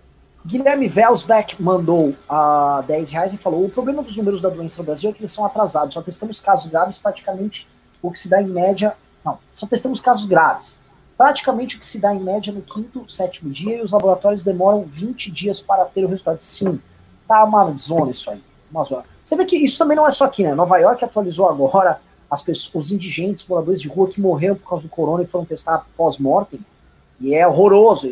Só em Nova York foram mais 3.700 mortos só em Nova York de pessoas que morreram de corona e não tinham sido identificados a causa da morte.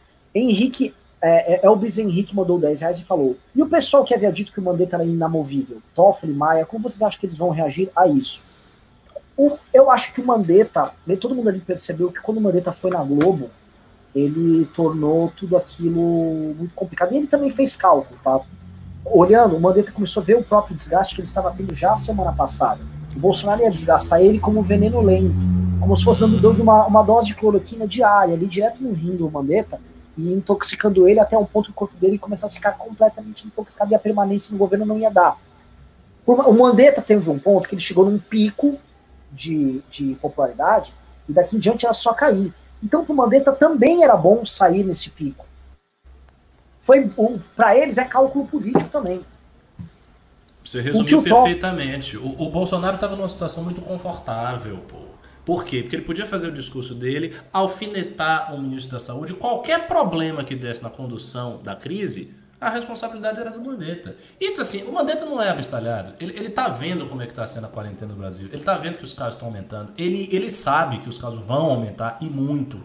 E isso tudo ia cair no colo dele. E o Bolsonaro também sabia disso. Então o Bolsonaro estava numa situação confortável. Aí o Mandetta tesou a mão e o Bolsonaro foi lá e demitiu. E eu ainda acho que foi um erro político do Bolsonaro. Vamos lá, próximo pimba aqui. Uh, uh, Léo Santos mandou vir então e falou: Bolsonaro faz de tudo para se manter no poder, até mesmo empilhar corpos. Isso coloca em pé de igualdade a Lenin, Stalin, Hitler e Mao. Não importa o número de mortos com Covid, o que importa é estar no poder. Concordam? Eu não, não consigo não, concordar.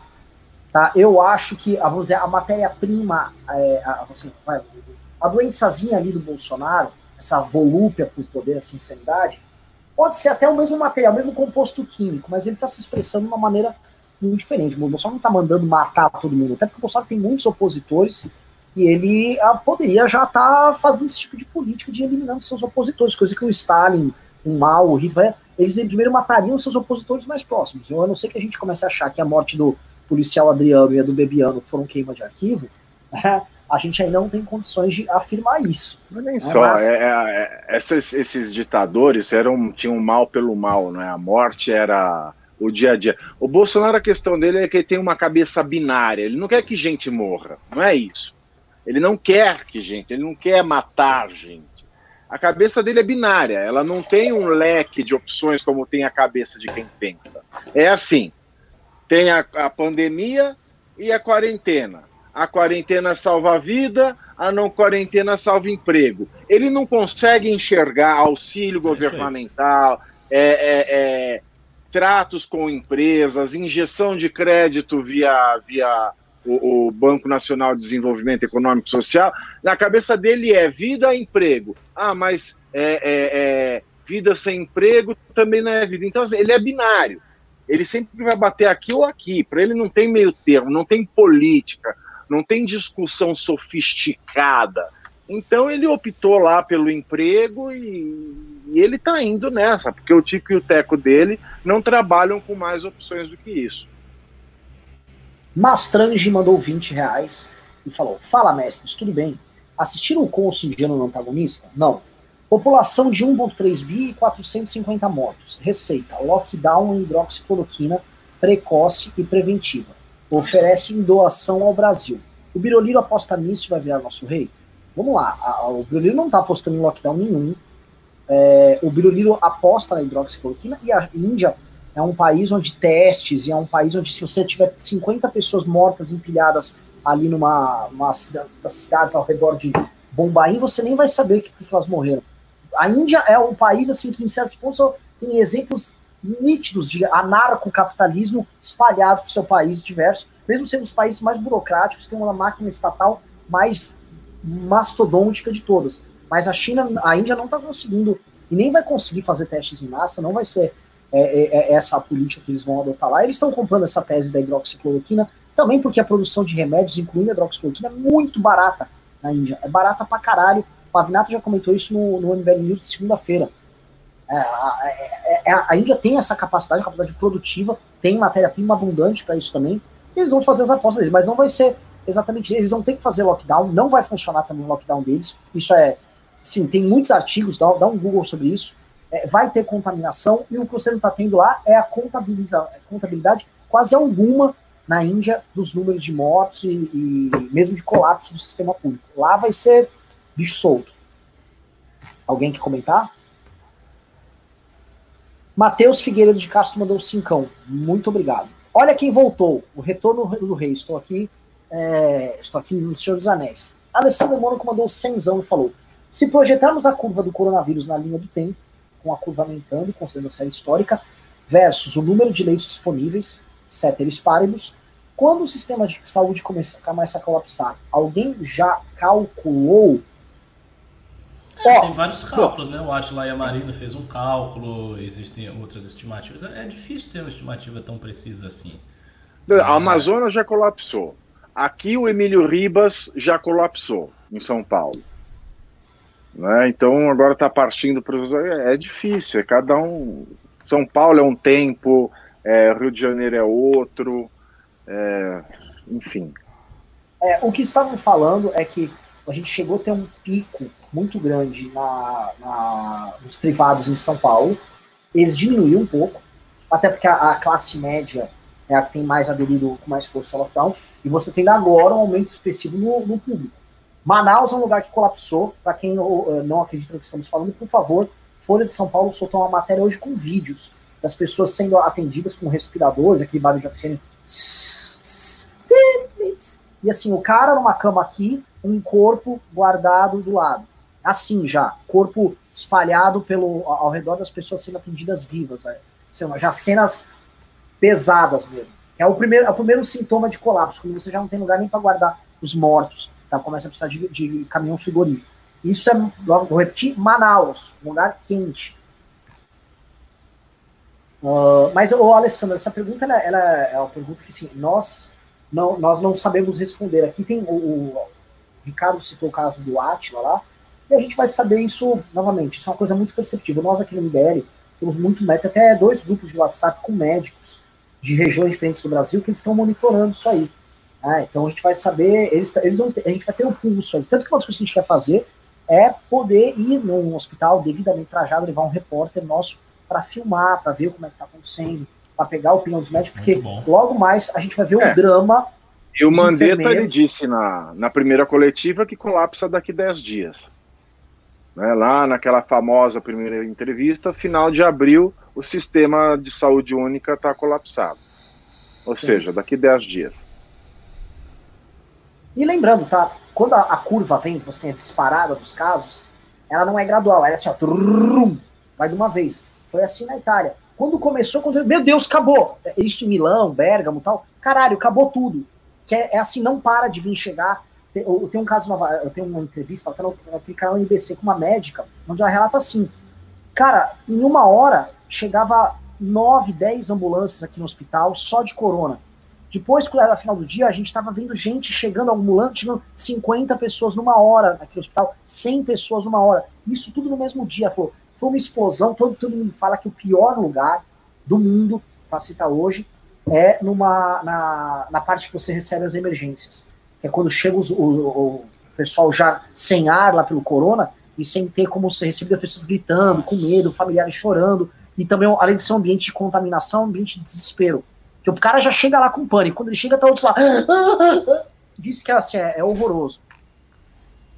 É isso que estavam. É isso que nosso presidente, o Bolsonaro, nosso mito, que ama o Brasil, ele ficou. É a gripezinha, foda-se, vai nadar no esgoto que resolve. Guilherme Velsbach mandou 10 reais e falou: mesmo, mesmo em São Paulo, os laboratórios, universidades e centros de pesquisa não conseguem fazer exames em grandes quantidades. Sucateação da ciência, falta de insumos, qualificação e nossa ineficiência tecnológica. O Pedro Menezes, é, vou jogar aqui a bola para vocês, não vamos nos estender muito, o programa já, já até chegamos no limite do programa aqui. Mas programa assim, estamos mantendo 2.000, 1.900 aqui o tempo todo, público alto e de alta qualidade. O, o Pedro Menezes, que é liberal, liberal, legítimo liberal econômico, político também, ele colocou o seguinte: olha, o, o, talvez um dos nossos grandes erros aqui nessa questão de austeridade fiscal e corte de gastos, de gastos vindo do governo Temer foi ter cortado para valer nessa parte de pesquisa, porque nós estamos sem cérebro para fazer esse enfrentamento. A gente começa a reparar como esses instrumentos que nós liberais, por vezes, é, deixamos de lado, uh, eles fazem parte, inclusive, do nosso sistema de não só proteção uh, quando, quando acontecem essas crises, como, como é, é, faz parte do aparato de crescimento econômico do Brasil, como crescimento enquanto nação. Você hoje não ter esse aparato técnico à disposição, que centros de eficiência criam, fodem a gente. O que vocês acham? Não, eu concordo inteiramente com a opinião do Pedro Menezes. E assim, nos Estados Unidos, é, ao contrário do que as pessoas imaginam, mesmo as universidades privadas, elas têm aporte do Estado, sim, para pesquisa, tem aporte financeiro do Estado, tem aporte de muitas fundações, porque nos Estados Unidos há uma multiplicidade enorme de fundações. Todo bilionário americano resolve fazer uma fundação. Então, assim, tem aportes do Estado, tem dinheiro de fundação, tem vínculo com empresas privadas, tem tudo isso que faz a pesquisa norte-americana ser uma das pesquisas de ponta no mundo. No Brasil, praticamente não tem nada disso. Não tem fundações bilionárias, o aporte do Estado está sendo cortado e o vínculo que as instituições de pesquisa públicas do Brasil têm com a iniciativa privada é muito ruim, até porque tem vários entraves burocráticos, enfim, uma série de é, dificuldades nesse, nesse sentido. Então, é, eu concordo com o Pedro Menezes, eu acho que é, é, um erro, a gente tem que investir sim em pesquisa. Aí não vem ninguém dizer que, ah, mas aí a pesquisa vai aparecer na universidade privada. Não é bem assim. Pesquisa científica é caro, é muito caro. E até ter, até a pesquisa ter um resultado financeiro que vale a pena aquele gasto, pode demorar anos, não é uma coisa que está dada assim facilmente. Então há uma tendência natural da pesquisa acabar se concentrando nas universidades públicas ou em universidades privadas, caso a gente tivesse universidades privadas que se comportassem como as suas similares nos Estados Unidos. Olha, concordo com tudo isso e São Paulo, que já não dá conta dos testes e dos resultados, tem o maior número, porque tem um campo maior para testes e resultados, por que, que você acha que no Acre não tem ninguém com Covid? Com COVID? Porque não tem teste, se tivesse teste, não tem que, que, que analisar seu resultado. Então, assim, no Brasil a situação vai ficar muito feia.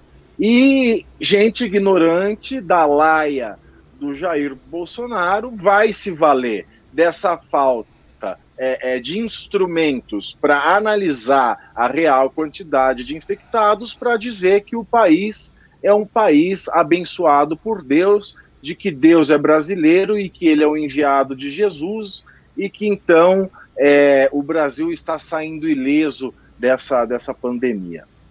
Esse é o grande perigo. Vamos lá. Uh...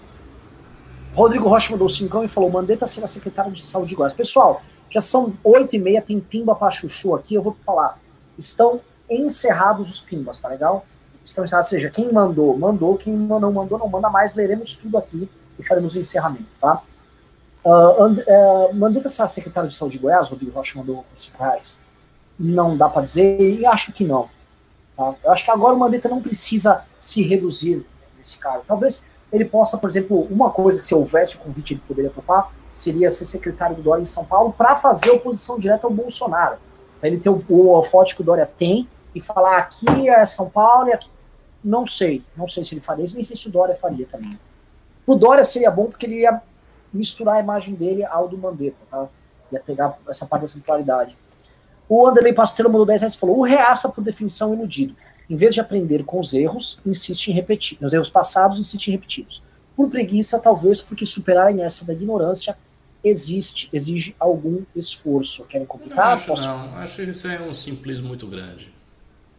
Noel Filho mandou 5 reais e falou: Salve Ricardo, tem pretensão de concorrer para deputado da Bahia, na Bahia na próxima eleição? Tem alguém do MBL em Vitória da Conquista para vereador?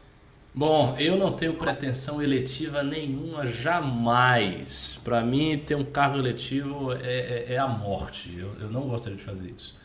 O que eu gosto de fazer é o seguinte: me dê um bocado de livro, mande eu ler, mande eu falar dos livros e eu escrever. Isso que eu quero fazer. Isso que eu quero fazer no MBL, fora do MBL, onde eu estiver, é exatamente isso que eu quero fazer, o que eu sei fazer, o que eu gosto de fazer.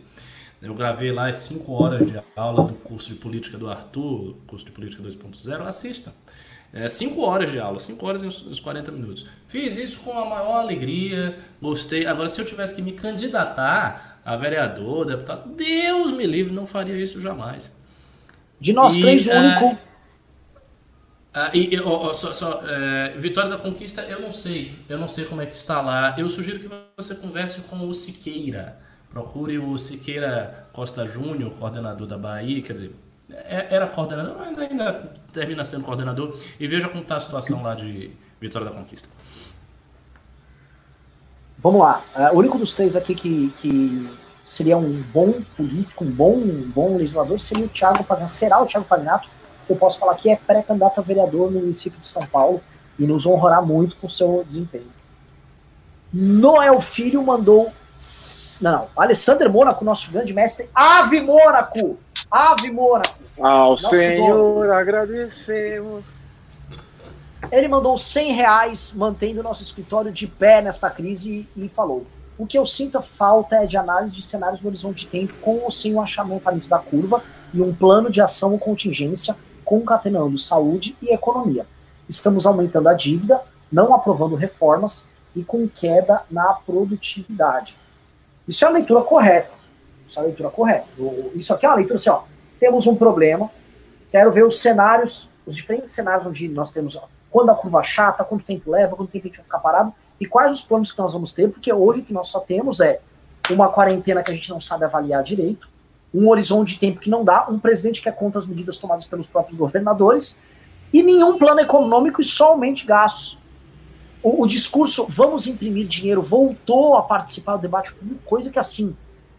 É, a última vez que esteve presente foi lá por 2010, 2011, ali no período da nova matriz econômica. Tá? Mesmo ali no meio do, do primeiro mandato da Dilma, eles já tiveram que frear, falar, acho que a gente acelerou demais. Dilma ganha em 2014, como lembrou o Pavinato, Pavinato agora, colocou o Joaquim Levy, um liberal. É, em tese, esse discurso está soterrado mesmo entre a esquerda faz tempo.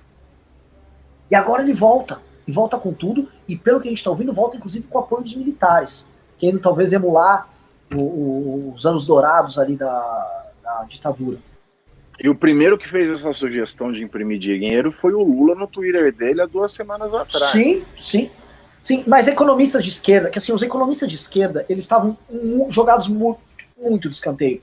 Se tinha alguma coisa que a esquerda estava completamente abandonada do debate público, era um debate econômico que acontecia? Eles escreviam em todos os jornais, esses economistas. É, antes da Faria Lima ascender também como uma, uma força também política hoje, que a Faria Lima é, antes de termos tantas pessoas no mercado de valores tal, antes da Dilma ter transformado o liberalismo econômico também numa febre, eles eram. É, eles tinham espaço. O espaço deles foi completamente arrancado. Hoje, você fala para alguém que é, é, um economista da Unicamp, é, é tipo, puta, esse cara, esse cara acha que 2 mais 2 é, é, é 9. E acha mesmo, que é só imprimir dinheiro que você pega dois mais dois imprime nove. E eles são. É, essa galera tá voltando. Eduardo Moreira, a Mônica Deboli. Né, essa aí tá enorme no Twitter. E estão tentando ali. Né? Frice Somoro mandou cinco reais e falou: e como o presidente Mourão ter. E como o presidente Mourão ter que compor com o Congresso seria pior do que o Bozó agora? Vocês não acham que um PR eleito curatelado uma afronta à democracia? É, eu acho uma afronta à democracia, porque formalmente nós estamos já, né, como agora ele tá agora, você viu que ele já corrigiu, que é curatelado conforme disse o Pavinato. Né? É, assim, é, é, um. Não, é um... MBL também ensina você a falar direitinho no debate. É um presidente sobre curatela, a gente não sabe quanto tempo dura, é uma, cura, é uma, é uma curatela muito específica, porque apesar dele ser o doidinho, ele pode manter o seu discurso externo, o que para o Bolsonaro representa a essência do próprio governo dele. Então, no coração dele, o governo dele não está morto. Ah, ele só não vai poder fazer por enquanto que ele quer. Mas assim. É, que que... é igual curatela de tontos, sabe? Curatela de retardado. O retardado começa. É, entendi. Mas, assim, o Bolsonaro. O, ato, o fazer é outra. Falar, ele fala à vontade. O Bolsonaro pode achar que ele é o Napoleão.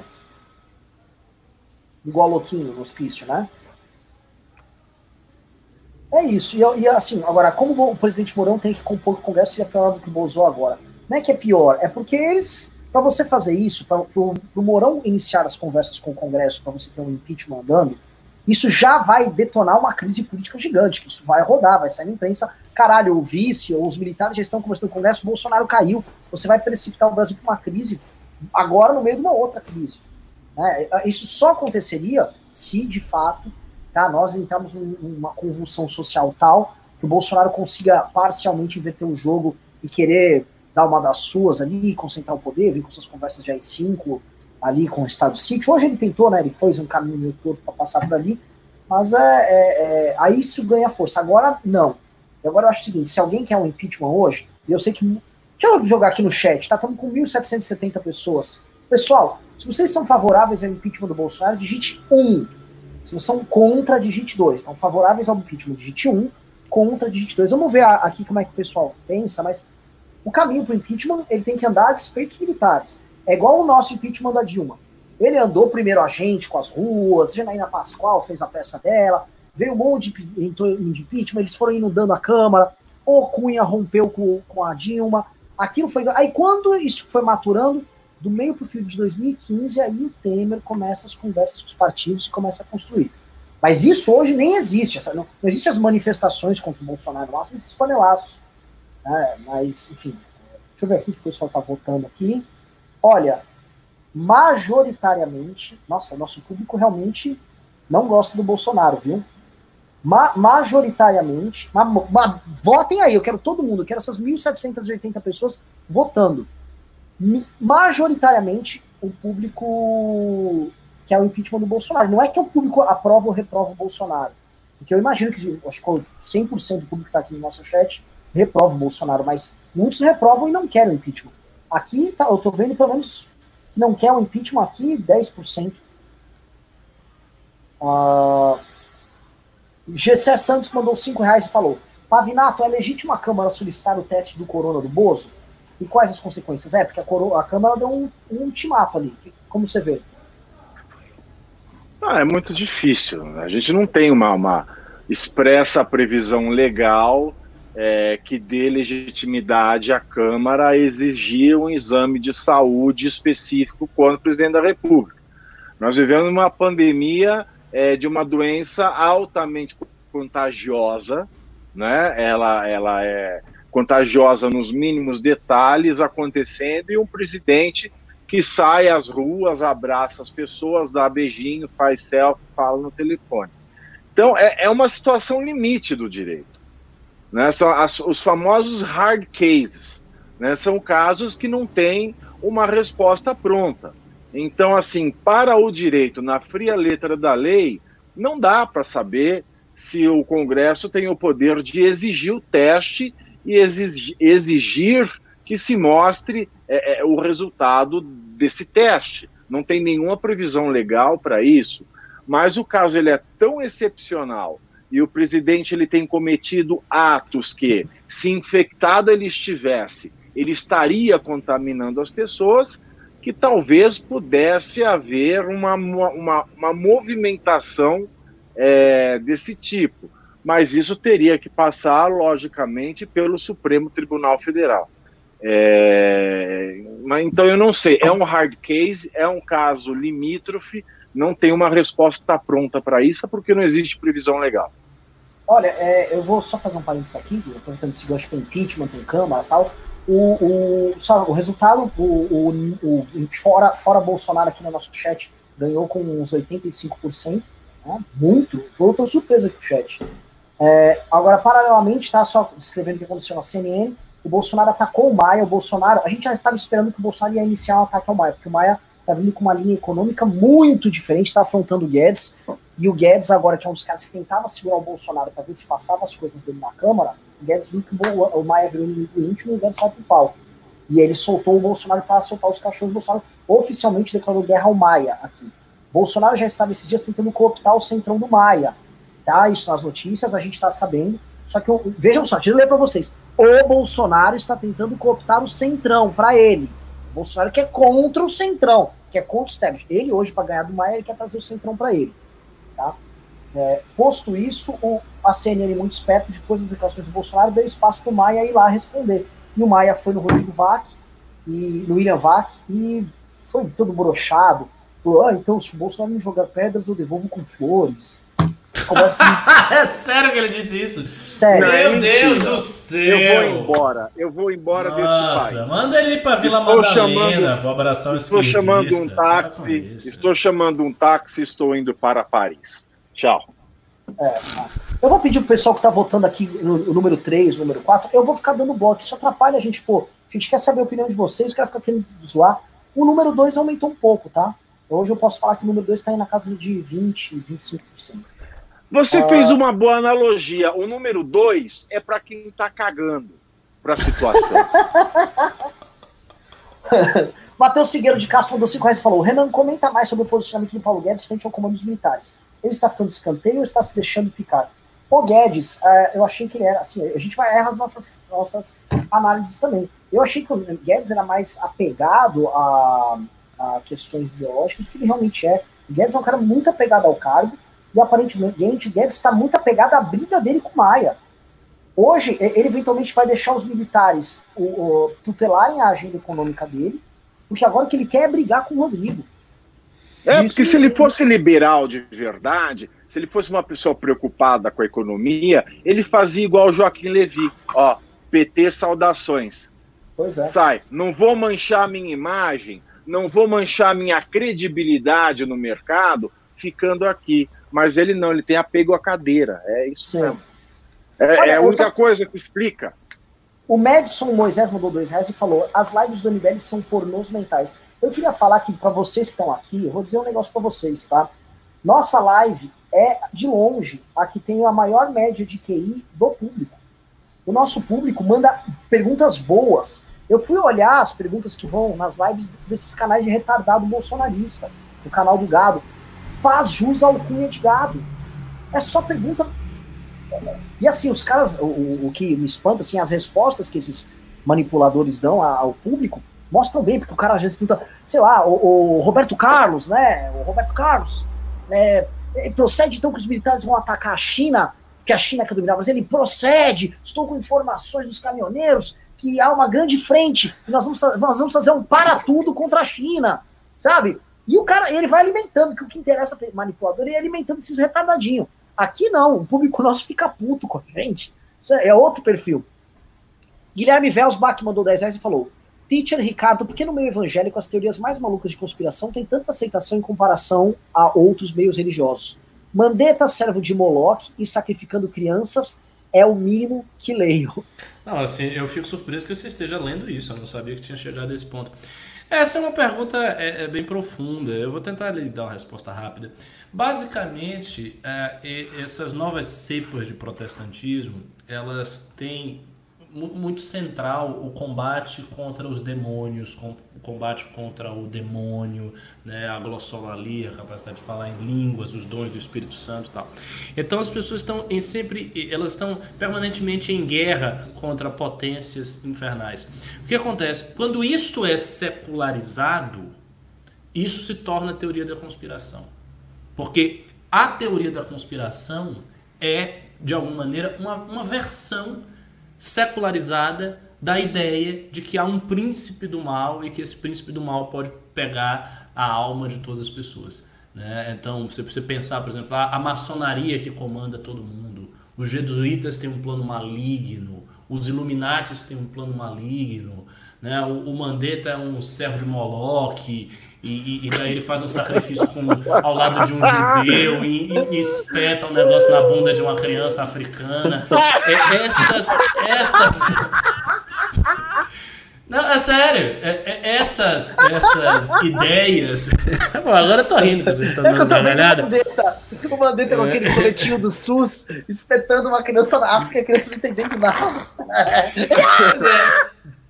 Essa, essa- não, não, isso é uma espécie de secularização do combate contra o demônio. Né? Não é à toa que a grande especialista em teoria da conspiração, professora Débora Barbosa, num vídeo famoso, como ele já comentou, ela vai dizendo, não, porque fulano, fulano, fulano tem aqui um outro poder, um outro poder, e o poder, o último poder, o poder que tra por trás de todos os poderes é o quê? O demônio. O cara mais é, é verdade. que eu conheço. Entendeu? Mas é sério, eu, eu tô dando uma resposta muito séria. Há uma secularização de, deste combate, que é muito é, é, é fervente no, nos meios evangélicos. Então eu acho que é por isso. Você sabe o que eu acho mais intrigante nesse negócio aí do. do que é, é importante separar né, os reformados dos não reformados. E o neopentecostalismo, que é essa nova cepa de evangélicos, eles têm uma tara por coisa difícil, né? Por nome difícil. Eles não ficam com João, com Tiago, com Jó, com Samuel, não. É sempre Moloque, Melquisedeque, é, é, é, sempre o nome mais complicado que tem no Velho Testamento que eles vão usar. É uma coisa impressionante. É, vamos lá. Mar, o Rafael Piccolo comentou aqui: Mário Gomes, o Cenourinha, perdeu tudo, vive como vendedor ambulante na praia.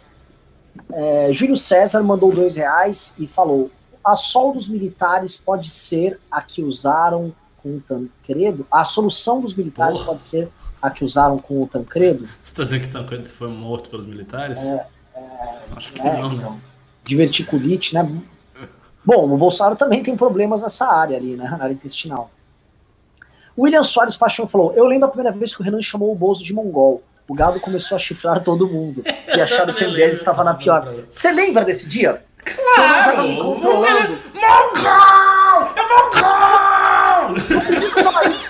Porque é o seguinte, era uma época que a gente era obrigado a se conter. E eu não podia falar o que eu pensava, eu ia para o MBL News, eu queria falar e não podia.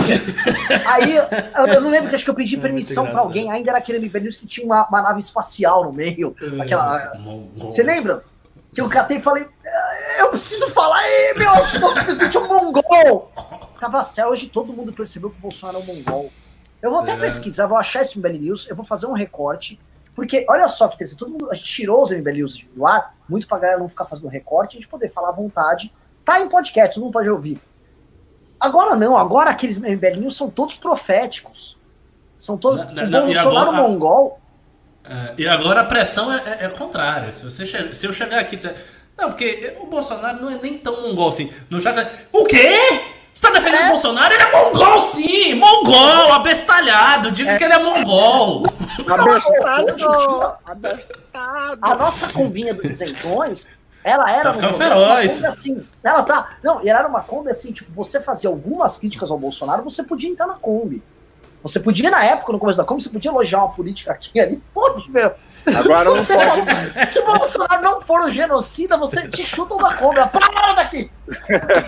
É uma Kombi feroz, velho. ai, ai, muito bem lembrado. Gustavo Braga mandou 5 reais e falou: o gado gengivudo vai continuar no cenário político, mesmo se Bolsonaro se reeleger, visto que a militância deles é bolsonarista e não conservadora. Eu acho que o gado gengivudo vai continuar assim. Acho, sim. Acho que vai ser uma força que a gente vai ter que lidar por décadas.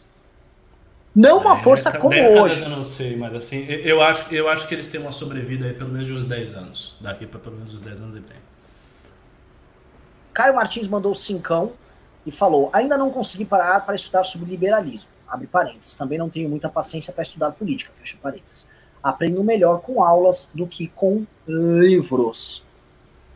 Pois é, mas tem meios diferentes. Mas assim, um livro no final é o livro, velho. Quando você é. quer aprender mesmo o assunto, vai para um livro. Leonardo Guarizo Barbosa mandou 5 e falou: Bolsonaro foi erroneamente diagnosticado com elefantias escrotal, mas descartaram quando encontraram a Paula Marisa com a boca cheia de pela. Não só ela, cara. É, é, eu vou te falar que é, é essa presença de, de, pelos pubianos do Bolsonaro na boca de comentaristas políticos, é, isso nos últimos meses se, se espalhou mais do que o próprio corona. E é, o diagnóstico, pelo menos, é mais fácil, porque enfim, os testes não são tão complicados, você consegue ver com certa facilidade. Eu mesmo, hoje mesmo você consegue ver um. Hoje um deles, que é o Rodrigo Constantino, me xingou agora no Twitter porque eu dei um RT no Felipe Neto. Ele, ah, que ponto o MBL chegou, que fim é esse? Ele está dando RT no Felipe Neto. Pois é, Constantino, eu te dava RT. Eu dava RT em você. Pra você ver que hoje é mais fácil você dar RT no Felipe Neto que um cara que, sei lá, nada numa banheira de Nutella tem mais dignidade, tem uma opinião melhor é, é do que você que Se for nadar, se o Bolsonaro nadar numa banheira de Nutella, você morre afogado. E tem outra tá também, a gente dá, a gente dá para quem a gente quiser. Eu dou para quem eu quero, meu corpo, minhas regras. Pois é. ah, é. que isso, baixaria. Rodrigo Rocha mandou vintão e falou: Há pouco tempo atrás, o velho da Van apoiava a MBL, inclusive esteve presente no penúltimo congresso que eu estive. Onde foi que começaram as divergências? Parabéns pela coerência do. Primeiro, muito No congresso, né? Ele já chegou, já defendeu logo a ditadura, já subiu logo a ditadura aqui e acabou. Eu vou lembrar o seguinte: ele não foi chamado para palestrar naquele congresso. Ele foi, olha só, ele foi como. Nem convidado, ele foi. Ó, estou chegando aí, a gente, beleza, sente Eu fiz minha fala, o Ricardo fez a fala dele. E aí deu um problema técnico. Exatamente. E aí, nesse ínterim, a gente falou: tá bom, você quer falar alguma coisa? Demos a palavra. Ele imagina que ele é um, um, um palestrante, que um, assim, um empresário que quer dar uma fala otimista sobre o, o Brasil novo que vinha. O cara já mandou uma ditadura militar lá, eu tive que subir logo em seguida para ir em conta o que ele falou. Porque ele é louquinho, assim. E eu lembro que quando ele falou isso, tá todo mundo empolgado. É, o velho da van! Aí ele é ditadura militar pública. É... Foi meio estranho, assim. Onde tem as divergências? O velho da van é um oportunista maluco. Ele quer misturar eventuais convicções pessoais que ele tem com ganhar dinheiro. É muito louco quando você ganha dinheiro com suas convicções. É maravilha. Quando você junta as duas coisas, então fica lindo. Né? Bem brasileiro isso, bem é. Brasil, bem Brasil. Felipe Dalpiaz Machado mandou duas libras esterlinas e falou: Viva a República Rio Grandense. Olha, hoje é o aniversário lá da Revolução Popular, acho que é mais pra frente, né? Não sei, às vezes ele tá só falando aí Viva a República Rio Grandense. É, vocês com seus gaúchismos, eu, eu guardo rancor de vocês, gaúchos, tá? Vocês aqui, com seu Getúlio Vargas, fizeram o diabo aqui em São Paulo, aqui na Revolução 32. Guilherme Velsbeck mandou 5 reais e falou: Taiwan mandou muito bem no The New York Times. Vale conferir. Vamos ver, eu não vi ainda. Eduardo Borja mandou 5 e falou: Eu votei no Bozo, até fiz. Fiz o quê? Fiz bebê. Macaquice, eu acho. Que, é, que bebê, é, bebê é Barry Beck. Enfim. não, um bebezinho que ele mandou. É, ah. Me arrependi não, de não ter anulado. Um conhecido meu fala de mãe e ao mesmo tempo defende o Bozo. É do Rio Grande do Sul. Funça que ganha bem. Esse Ih, tá do lado do poder, né? não quer tá. saber. Bota Dilma, Bolsonaro, se vier o Dória, nós é Dória. Vamos lá, vamos lá, vamos lá, vamos lá. É, próximo pimba aqui, Felipe Alvim, Azim mandou 10 reais e falou: Renan, não acha que o caso dizer que Guedes e Moro foram incompetentes de não enviar as reformas necessárias?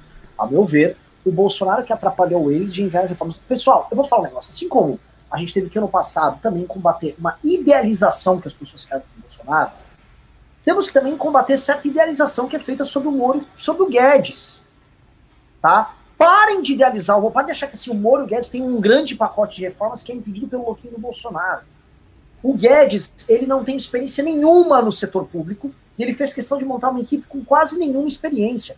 Tanto que as pessoas que andaram melhor no governo dele foram, vou listar dois aqui, Mansueto, que já é um técnico que está lá faz tempo, e outro, um político, que é o Rogério Marinho. Este sim o principal responsável dentro do governo pela aprovação da reforma da Previdência. O Guedes não apresentou as outras coisas. É fato, não sou eu que estou falando. Não e vamos falar que o Mansueto, o Mansueto vive em contraste com o Guedes. Vive. O Mansueto, a casa dele cai logo mais. O Moro já é um, um caso diferente. O Moro ele está envolvido com segurança pública e justiça. Se eu for falar da área de justiça, é, por vias tortas, o Bolsonaro interveio bastante, na, inclusive na própria Operação Lava Jato, na Polícia Federal, atuou em diversas áreas. A colocação de um PGR que desmontou a Lava Jato diz muito mais sobre o desempenho que as pessoas imaginavam que o Moro teria na justiça do que qualquer outra coisa. E o, na parte de segurança pública houve uma melhora. É um ponto assim que a gente não vai criticar no governo, é um ponto de elogio no governo. Houve uma redução no número de mortes, sim. Ponto. Agora, de resto, não dá para idealizar muito, porque existe uma, um problema político é gigante. O maior problema do bolsonarismo é político. E o Guedes e o Moro ou se calam ou anuem. E aí é, é esse o problema. A gente vai ficar idealizando? Cadê o heroísmo é. do Moro, que peitava o Lula contra tudo e contra todos, peitava os poderosos e não peita as, as barbaridades que o Bolsonaro fala? O Moro, o Moro já peitou até decisão do STF, então o Moro não pode reclamar do, de instâncias superiores falarem coisas diferentes dele, tá? O Moro teve coragem de peitar a STF, sim. Então por que, que ele agora não peita o Bolsonaro? Agora era uma oportunidade, o Moro está se destacando para o senhor caralho. O Moro é muito maior do que o Mandetta jamais sonhou ser. Mesmo o Mandetta estando momentaneamente mais bem aprovado que o Moro. Não, mas agora ele vem e me aparece com o negócio do tablet. É.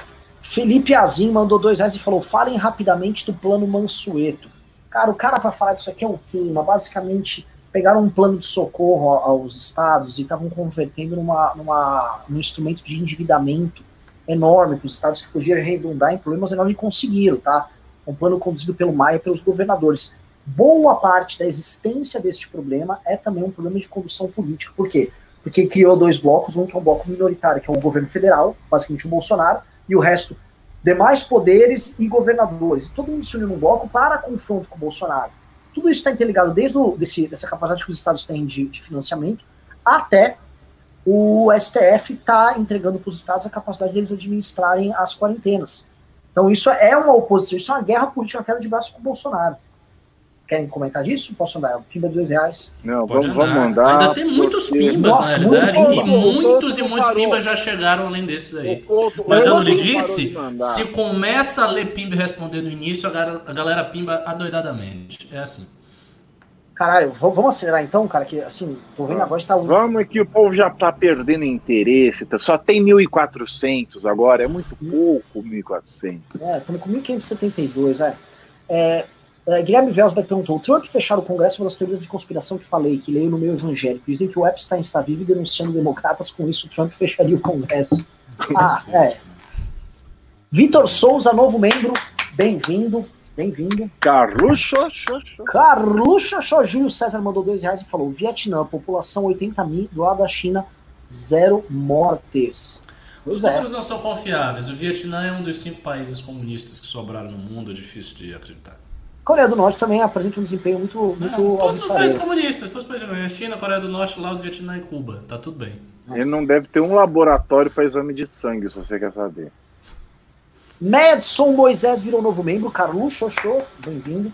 André Leves mandou 5 reais. Disse: Renan, grupos como a, contra a quarentena estão surgindo no mundo todo. Bolívia, Paraguai, Colômbia, Estados Unidos e México, pelo menos. Isso não é só no Brasil. Não, não, calma, calma, calma, calma, calma. Você pode ter pessoas falando isso como correntes majoritárias, desacompanhadas do seu próprio presidente da República, que está confrontando dos seus ministros, aos seus governadores, aos seus prefeitos, até ao seu ministro da Saúde. O caso do Brasil é sui generis no mundo inteiro. Gente se opondo a isso, a gente viu nos Estados Unidos. A direita americana, em grande parte, está contra. É que o Trump ele se adequou a, a, ao consenso para a quarentena e a direita americana ficou ali operando paralelamente. Eu sigo vários no Twitter que estão lá falando contra. E também falando que acabou a liberdade, os Estados Unidos ainda é o país da democracia da liberdade. Você tem isso aí. Mas organizado, você tendo como o principal amotinado o chefe de Estado, que é o Bert. Nem no, no, quarteto de ferro ali, Brasil, Turcomenistão, é, Nicarágua e Bielorrússia, Belarus, é, você tem isso. Porque lá os caras estão com a mão de ferro falando, ah, babá. Aqui não, aqui o Bolsonaro ainda é um amotinado no próprio governo. George Zhang mandou 18,90 e falou: o sucateamento da pesquisa nas universidades é só mais um motivo para passarem aquele projeto de financiamento privado nas universidades. Eu não sei porque isso vem antes, tá? É, exatamente. Não é, não é como. Isso é uma visão bem típica da esquerda, né? Como se houvesse assim, um plano maligno. Vamos sucatear a universidade, daí quando a universidade ficar sucateada, a gente passa isso aqui. Eu não acho que seja realmente assim que aconteça. Eu acho que é, o Estado brasileiro tem vários problemas, vários problemas de investimento que a gente sabe, e esses problemas às vezes recaem na educação também. E a questão do financiamento privado da, das universidades é, é bem complexa também. A, minha própria opinião é, é, meio que uma mistura da opinião de esquerda com a opinião do Kim, é uma coisa que está entre as duas. Hugo Bustamante mandou as disse: quando voltamos com a Twitch, Ricardo? É difícil. Eu preciso ter dois computadores para fazer tweet. O é. computador tem que ser bom. É, só, só quando voltar mesmo pro. Marcos Farley mandou dois reais e falou: o pau tá quebrando na CNN. Bolsonaro vai subir mais. Nós com, com, com, já falamos disso aqui. Fábio Marcel mandou cinco e disse: não aguento mais essa tática do caos do Bolsonaro. Claramente atacou o Maia para esquecerem. Claramente atacou o Maia para esquecerem o Mandetta. É, é rei morto, rei morto. Agora inimigo é o Maia, vou polarizar com o Maia e tal. É, ele mandou uma hashtag não somos gados. É isso aí, vamos fazer o seguinte. Pessoal, uh, joga aí, é o seguinte. Eu ia falar, joga a hashtag não somos gado, mas aí ia surgir até como se fosse, ei, vocês são do nosso time aqui contra. E aí a coisa de gado. É o seguinte, Xinguem, por favor, o gado como vocês quiserem nos comentários, por favor. Tá? Ou se quiser, é, voluntariamente, manda aí hashtag gado vai se fuder aí. Comentários. Luiz Eduardo mandou 50 reais, muito obrigado. Tati Camargo mandou vintão e disse: Renan, precisamos mostrar o que de fato está acontecendo nos hospitais no Brasil? Sim, e nós iremos, tá? Já estamos comendo, nossa equipe de mídia vai filmar é, quando a gente estiver vendo esse drama, até porque a gente vai ver abusos, tá? O Brasil é um país, isso aconteceu na Espanha também, que é um país corrupto, menos que o Brasil, mas também é, onde você teve políticos locais em várias províncias falando: não, não, não, passa na frente meu amigo, passa na frente aquele e tal. Imagina aqui, ó, o famoso imagina na Copa, imagina, imagina na Baixada Fluminense, imagina em Osasco, tem que imaginar nesses lugares. É, Eduardo Manica mandou 50 reais e disse: Rapaziada, chame o pastor Caio Fábio, ele vai explicar tudo sobre esses neopentecostais. Forte abraço. Olha, não só ele eu não tenho contato, mas chamar ele O Caio Fábio é meu amigo. O Caio Fábio ah, é? é? meu amigo. É sério? O Caio Fábio é teu amigo? Caio Maravilhoso. Fábio é amigo, ele é sensacional e ele é recorde de público. A gente fizer uma live com ele aqui, vai, vai, vai, vai virar mais de 100 mil. É, Vamos é fazer? fácil. Vamos Chama fazer. Vou falar, vou falar com o Caio Fábio. Nossa, eu, eu quero estar tá, um eu quero estar tá no news do Caio Fábio, pelo amor de Deus, que eu sou eu tenho, eu tenho uma grande admiração pessoal por ele. Um especial sobre o, o, o neopentecostalismo no bolsonarismo. Maravilhoso. Vai, Maravilhoso. Ser, vai ser sensacional. Mário Sérgio Machado mandou dois reais e disse: Ah, que pena que o Ricardo é hétero e casado. Agradeço pela preferência, ficou muito lisonjeado. Ó, ô Eduardo, a gente vai. Você viu que o Pavinato falou, vai chamar o, o, o Caio Fábio. É, você vê que assim, elogios a, a, aqui, ó, a beleza e tal, todos os dois recebem. O meu é só calvo e por vezes gordinho. Caipira Primitivo mandou 10 reais. Disse, é, Pavinato. mas a mulherada cai matando, que eu sei. Hum. Não cai nada, Pavinato. É, e ainda, você vem, até, é? vem até convite pra dança do machixe aí. Não, vem, vem, vem, convite, vem convite realmente a exóticos. dança do machixe, muito bom. Mas é o seguinte, o que, que, acontece? Como me chamam de careca e eu falo que eu tomo finasterida, aí eu fico com fama de brocha por causa do finasterida. Aí ela já desanima. Então não tem nada. Guilherme Dias mandou 5 reais, não falou nada. E o Bruno Você Nasra lá. Você caipira primitivo. Ah, falou verdade, que eu sou muito doido. É. Verdade. Então diga algo aí. Sabendo que você, Pavinato, era caipira na faculdade, né? É verdade. Eu sou, eu sou caipira primitivo, na verdade sou eu. Caipira é? em primícias sou é. eu. Na, na verdade, na verdade, é o professor Eduardo Sec Munhoz, de Direito Comercial da Universidade de São Paulo. Filho do deputado Barros Munhoz. Ele é o caipira primitivo de verdade, que ele foi o primeiro a ter o apelido de caipira na faculdade. Ele que é meu conterrâneo, né, ele era chamado de caipira muitas, algumas décadas antes de, de mim. Maravilhoso. Guilherme Dias mandou cinco reais, não falou nada. E por fim, Bruno Nasrallah, novo membro. Carluxo, achou bem Carluxo, xô, xô. E peço-lhes Olá, veio mais um pimba. Joga aí, Couto. Veio mais um pimba que merece ser lido. Joga aí. Veio? Aí, ó. Tati Camargo mandou. Renan lindo, coração, ah, coração. Ah, muito ótimo. Oh. Pronto, não estou mais carente. Sou, é. Não vou de minha mãe, que minha mãe, minha, minha mãe, com certeza, ela vê essas coisas, ela fica, Renan, se valorize, você não é tão feio. Ela diz assim, você não é tão feio. se valorize. Você não é horroroso. Você tem que dar pra enxergar a sua cara. Mas enfim, né? E ela sempre Veio manda, de mim? É, raspe sua barba e corte esse cabelo. É sempre isso. É tipo assim, dá pra melhorar, mas porra, você não se ajuda. Toma um banho, faz essa barba, corta o cabelo. Pessoal, olha, de coração, muito obrigado por esse MBL News. Eu vou fazer agora uma pesquisa de opinião. Deem nota de 0 a 10 nos comentários, que eu vou tirar uma média e vou saber o que, vocês acharam do programa. De 0 a 10. O que, vocês acharam? Quero saber aqui nos comentários. Muito obrigado por todo mundo que mandou pimba, para todo mundo que pimbou, aralho, pimbinha. Todos vocês ajudaram o Montembello de pé. Tá? Essa ajuda que vocês estão dando nessa crise é o que faz com que a gente continue criando conteúdo. Que, meu, tem boa parte da galera do nosso escritório do MBL que não tá podendo trabalhar no escritório, a gente manteve na casa deles e a gente tá mantendo o salário integral da molecada. Vamos tentar na crise manter o salário integral, mas tem muito moleque que saiu de outra cidade, de outro estado, veio para cá trabalhar e a gente está mantendo integralmente a da molecada e muito disso é por causa dos pimbas, tá? Então agradecemos demais, deixem sua nota e amanhã tem mais análises reais tratando você como gente, não como gado, tá? Como gado eu falei, tem um canal maravilhoso, chama Canal Universo, o cara é igual ao Roberto Carlos. Se você é retardado, vá para lá que ele vai falar tudo que você quer ouvir. Pavinado, e eu quero falar uma coisa? uma coisa, quero. Quem tá dando abaixo de 8, vá pra puta que te pariu. e Ricardão? É, não, nada a dizer não. Me siga aí no, no Twitter, que eu, que eu nem sei qual é. Eu acho que é arroba.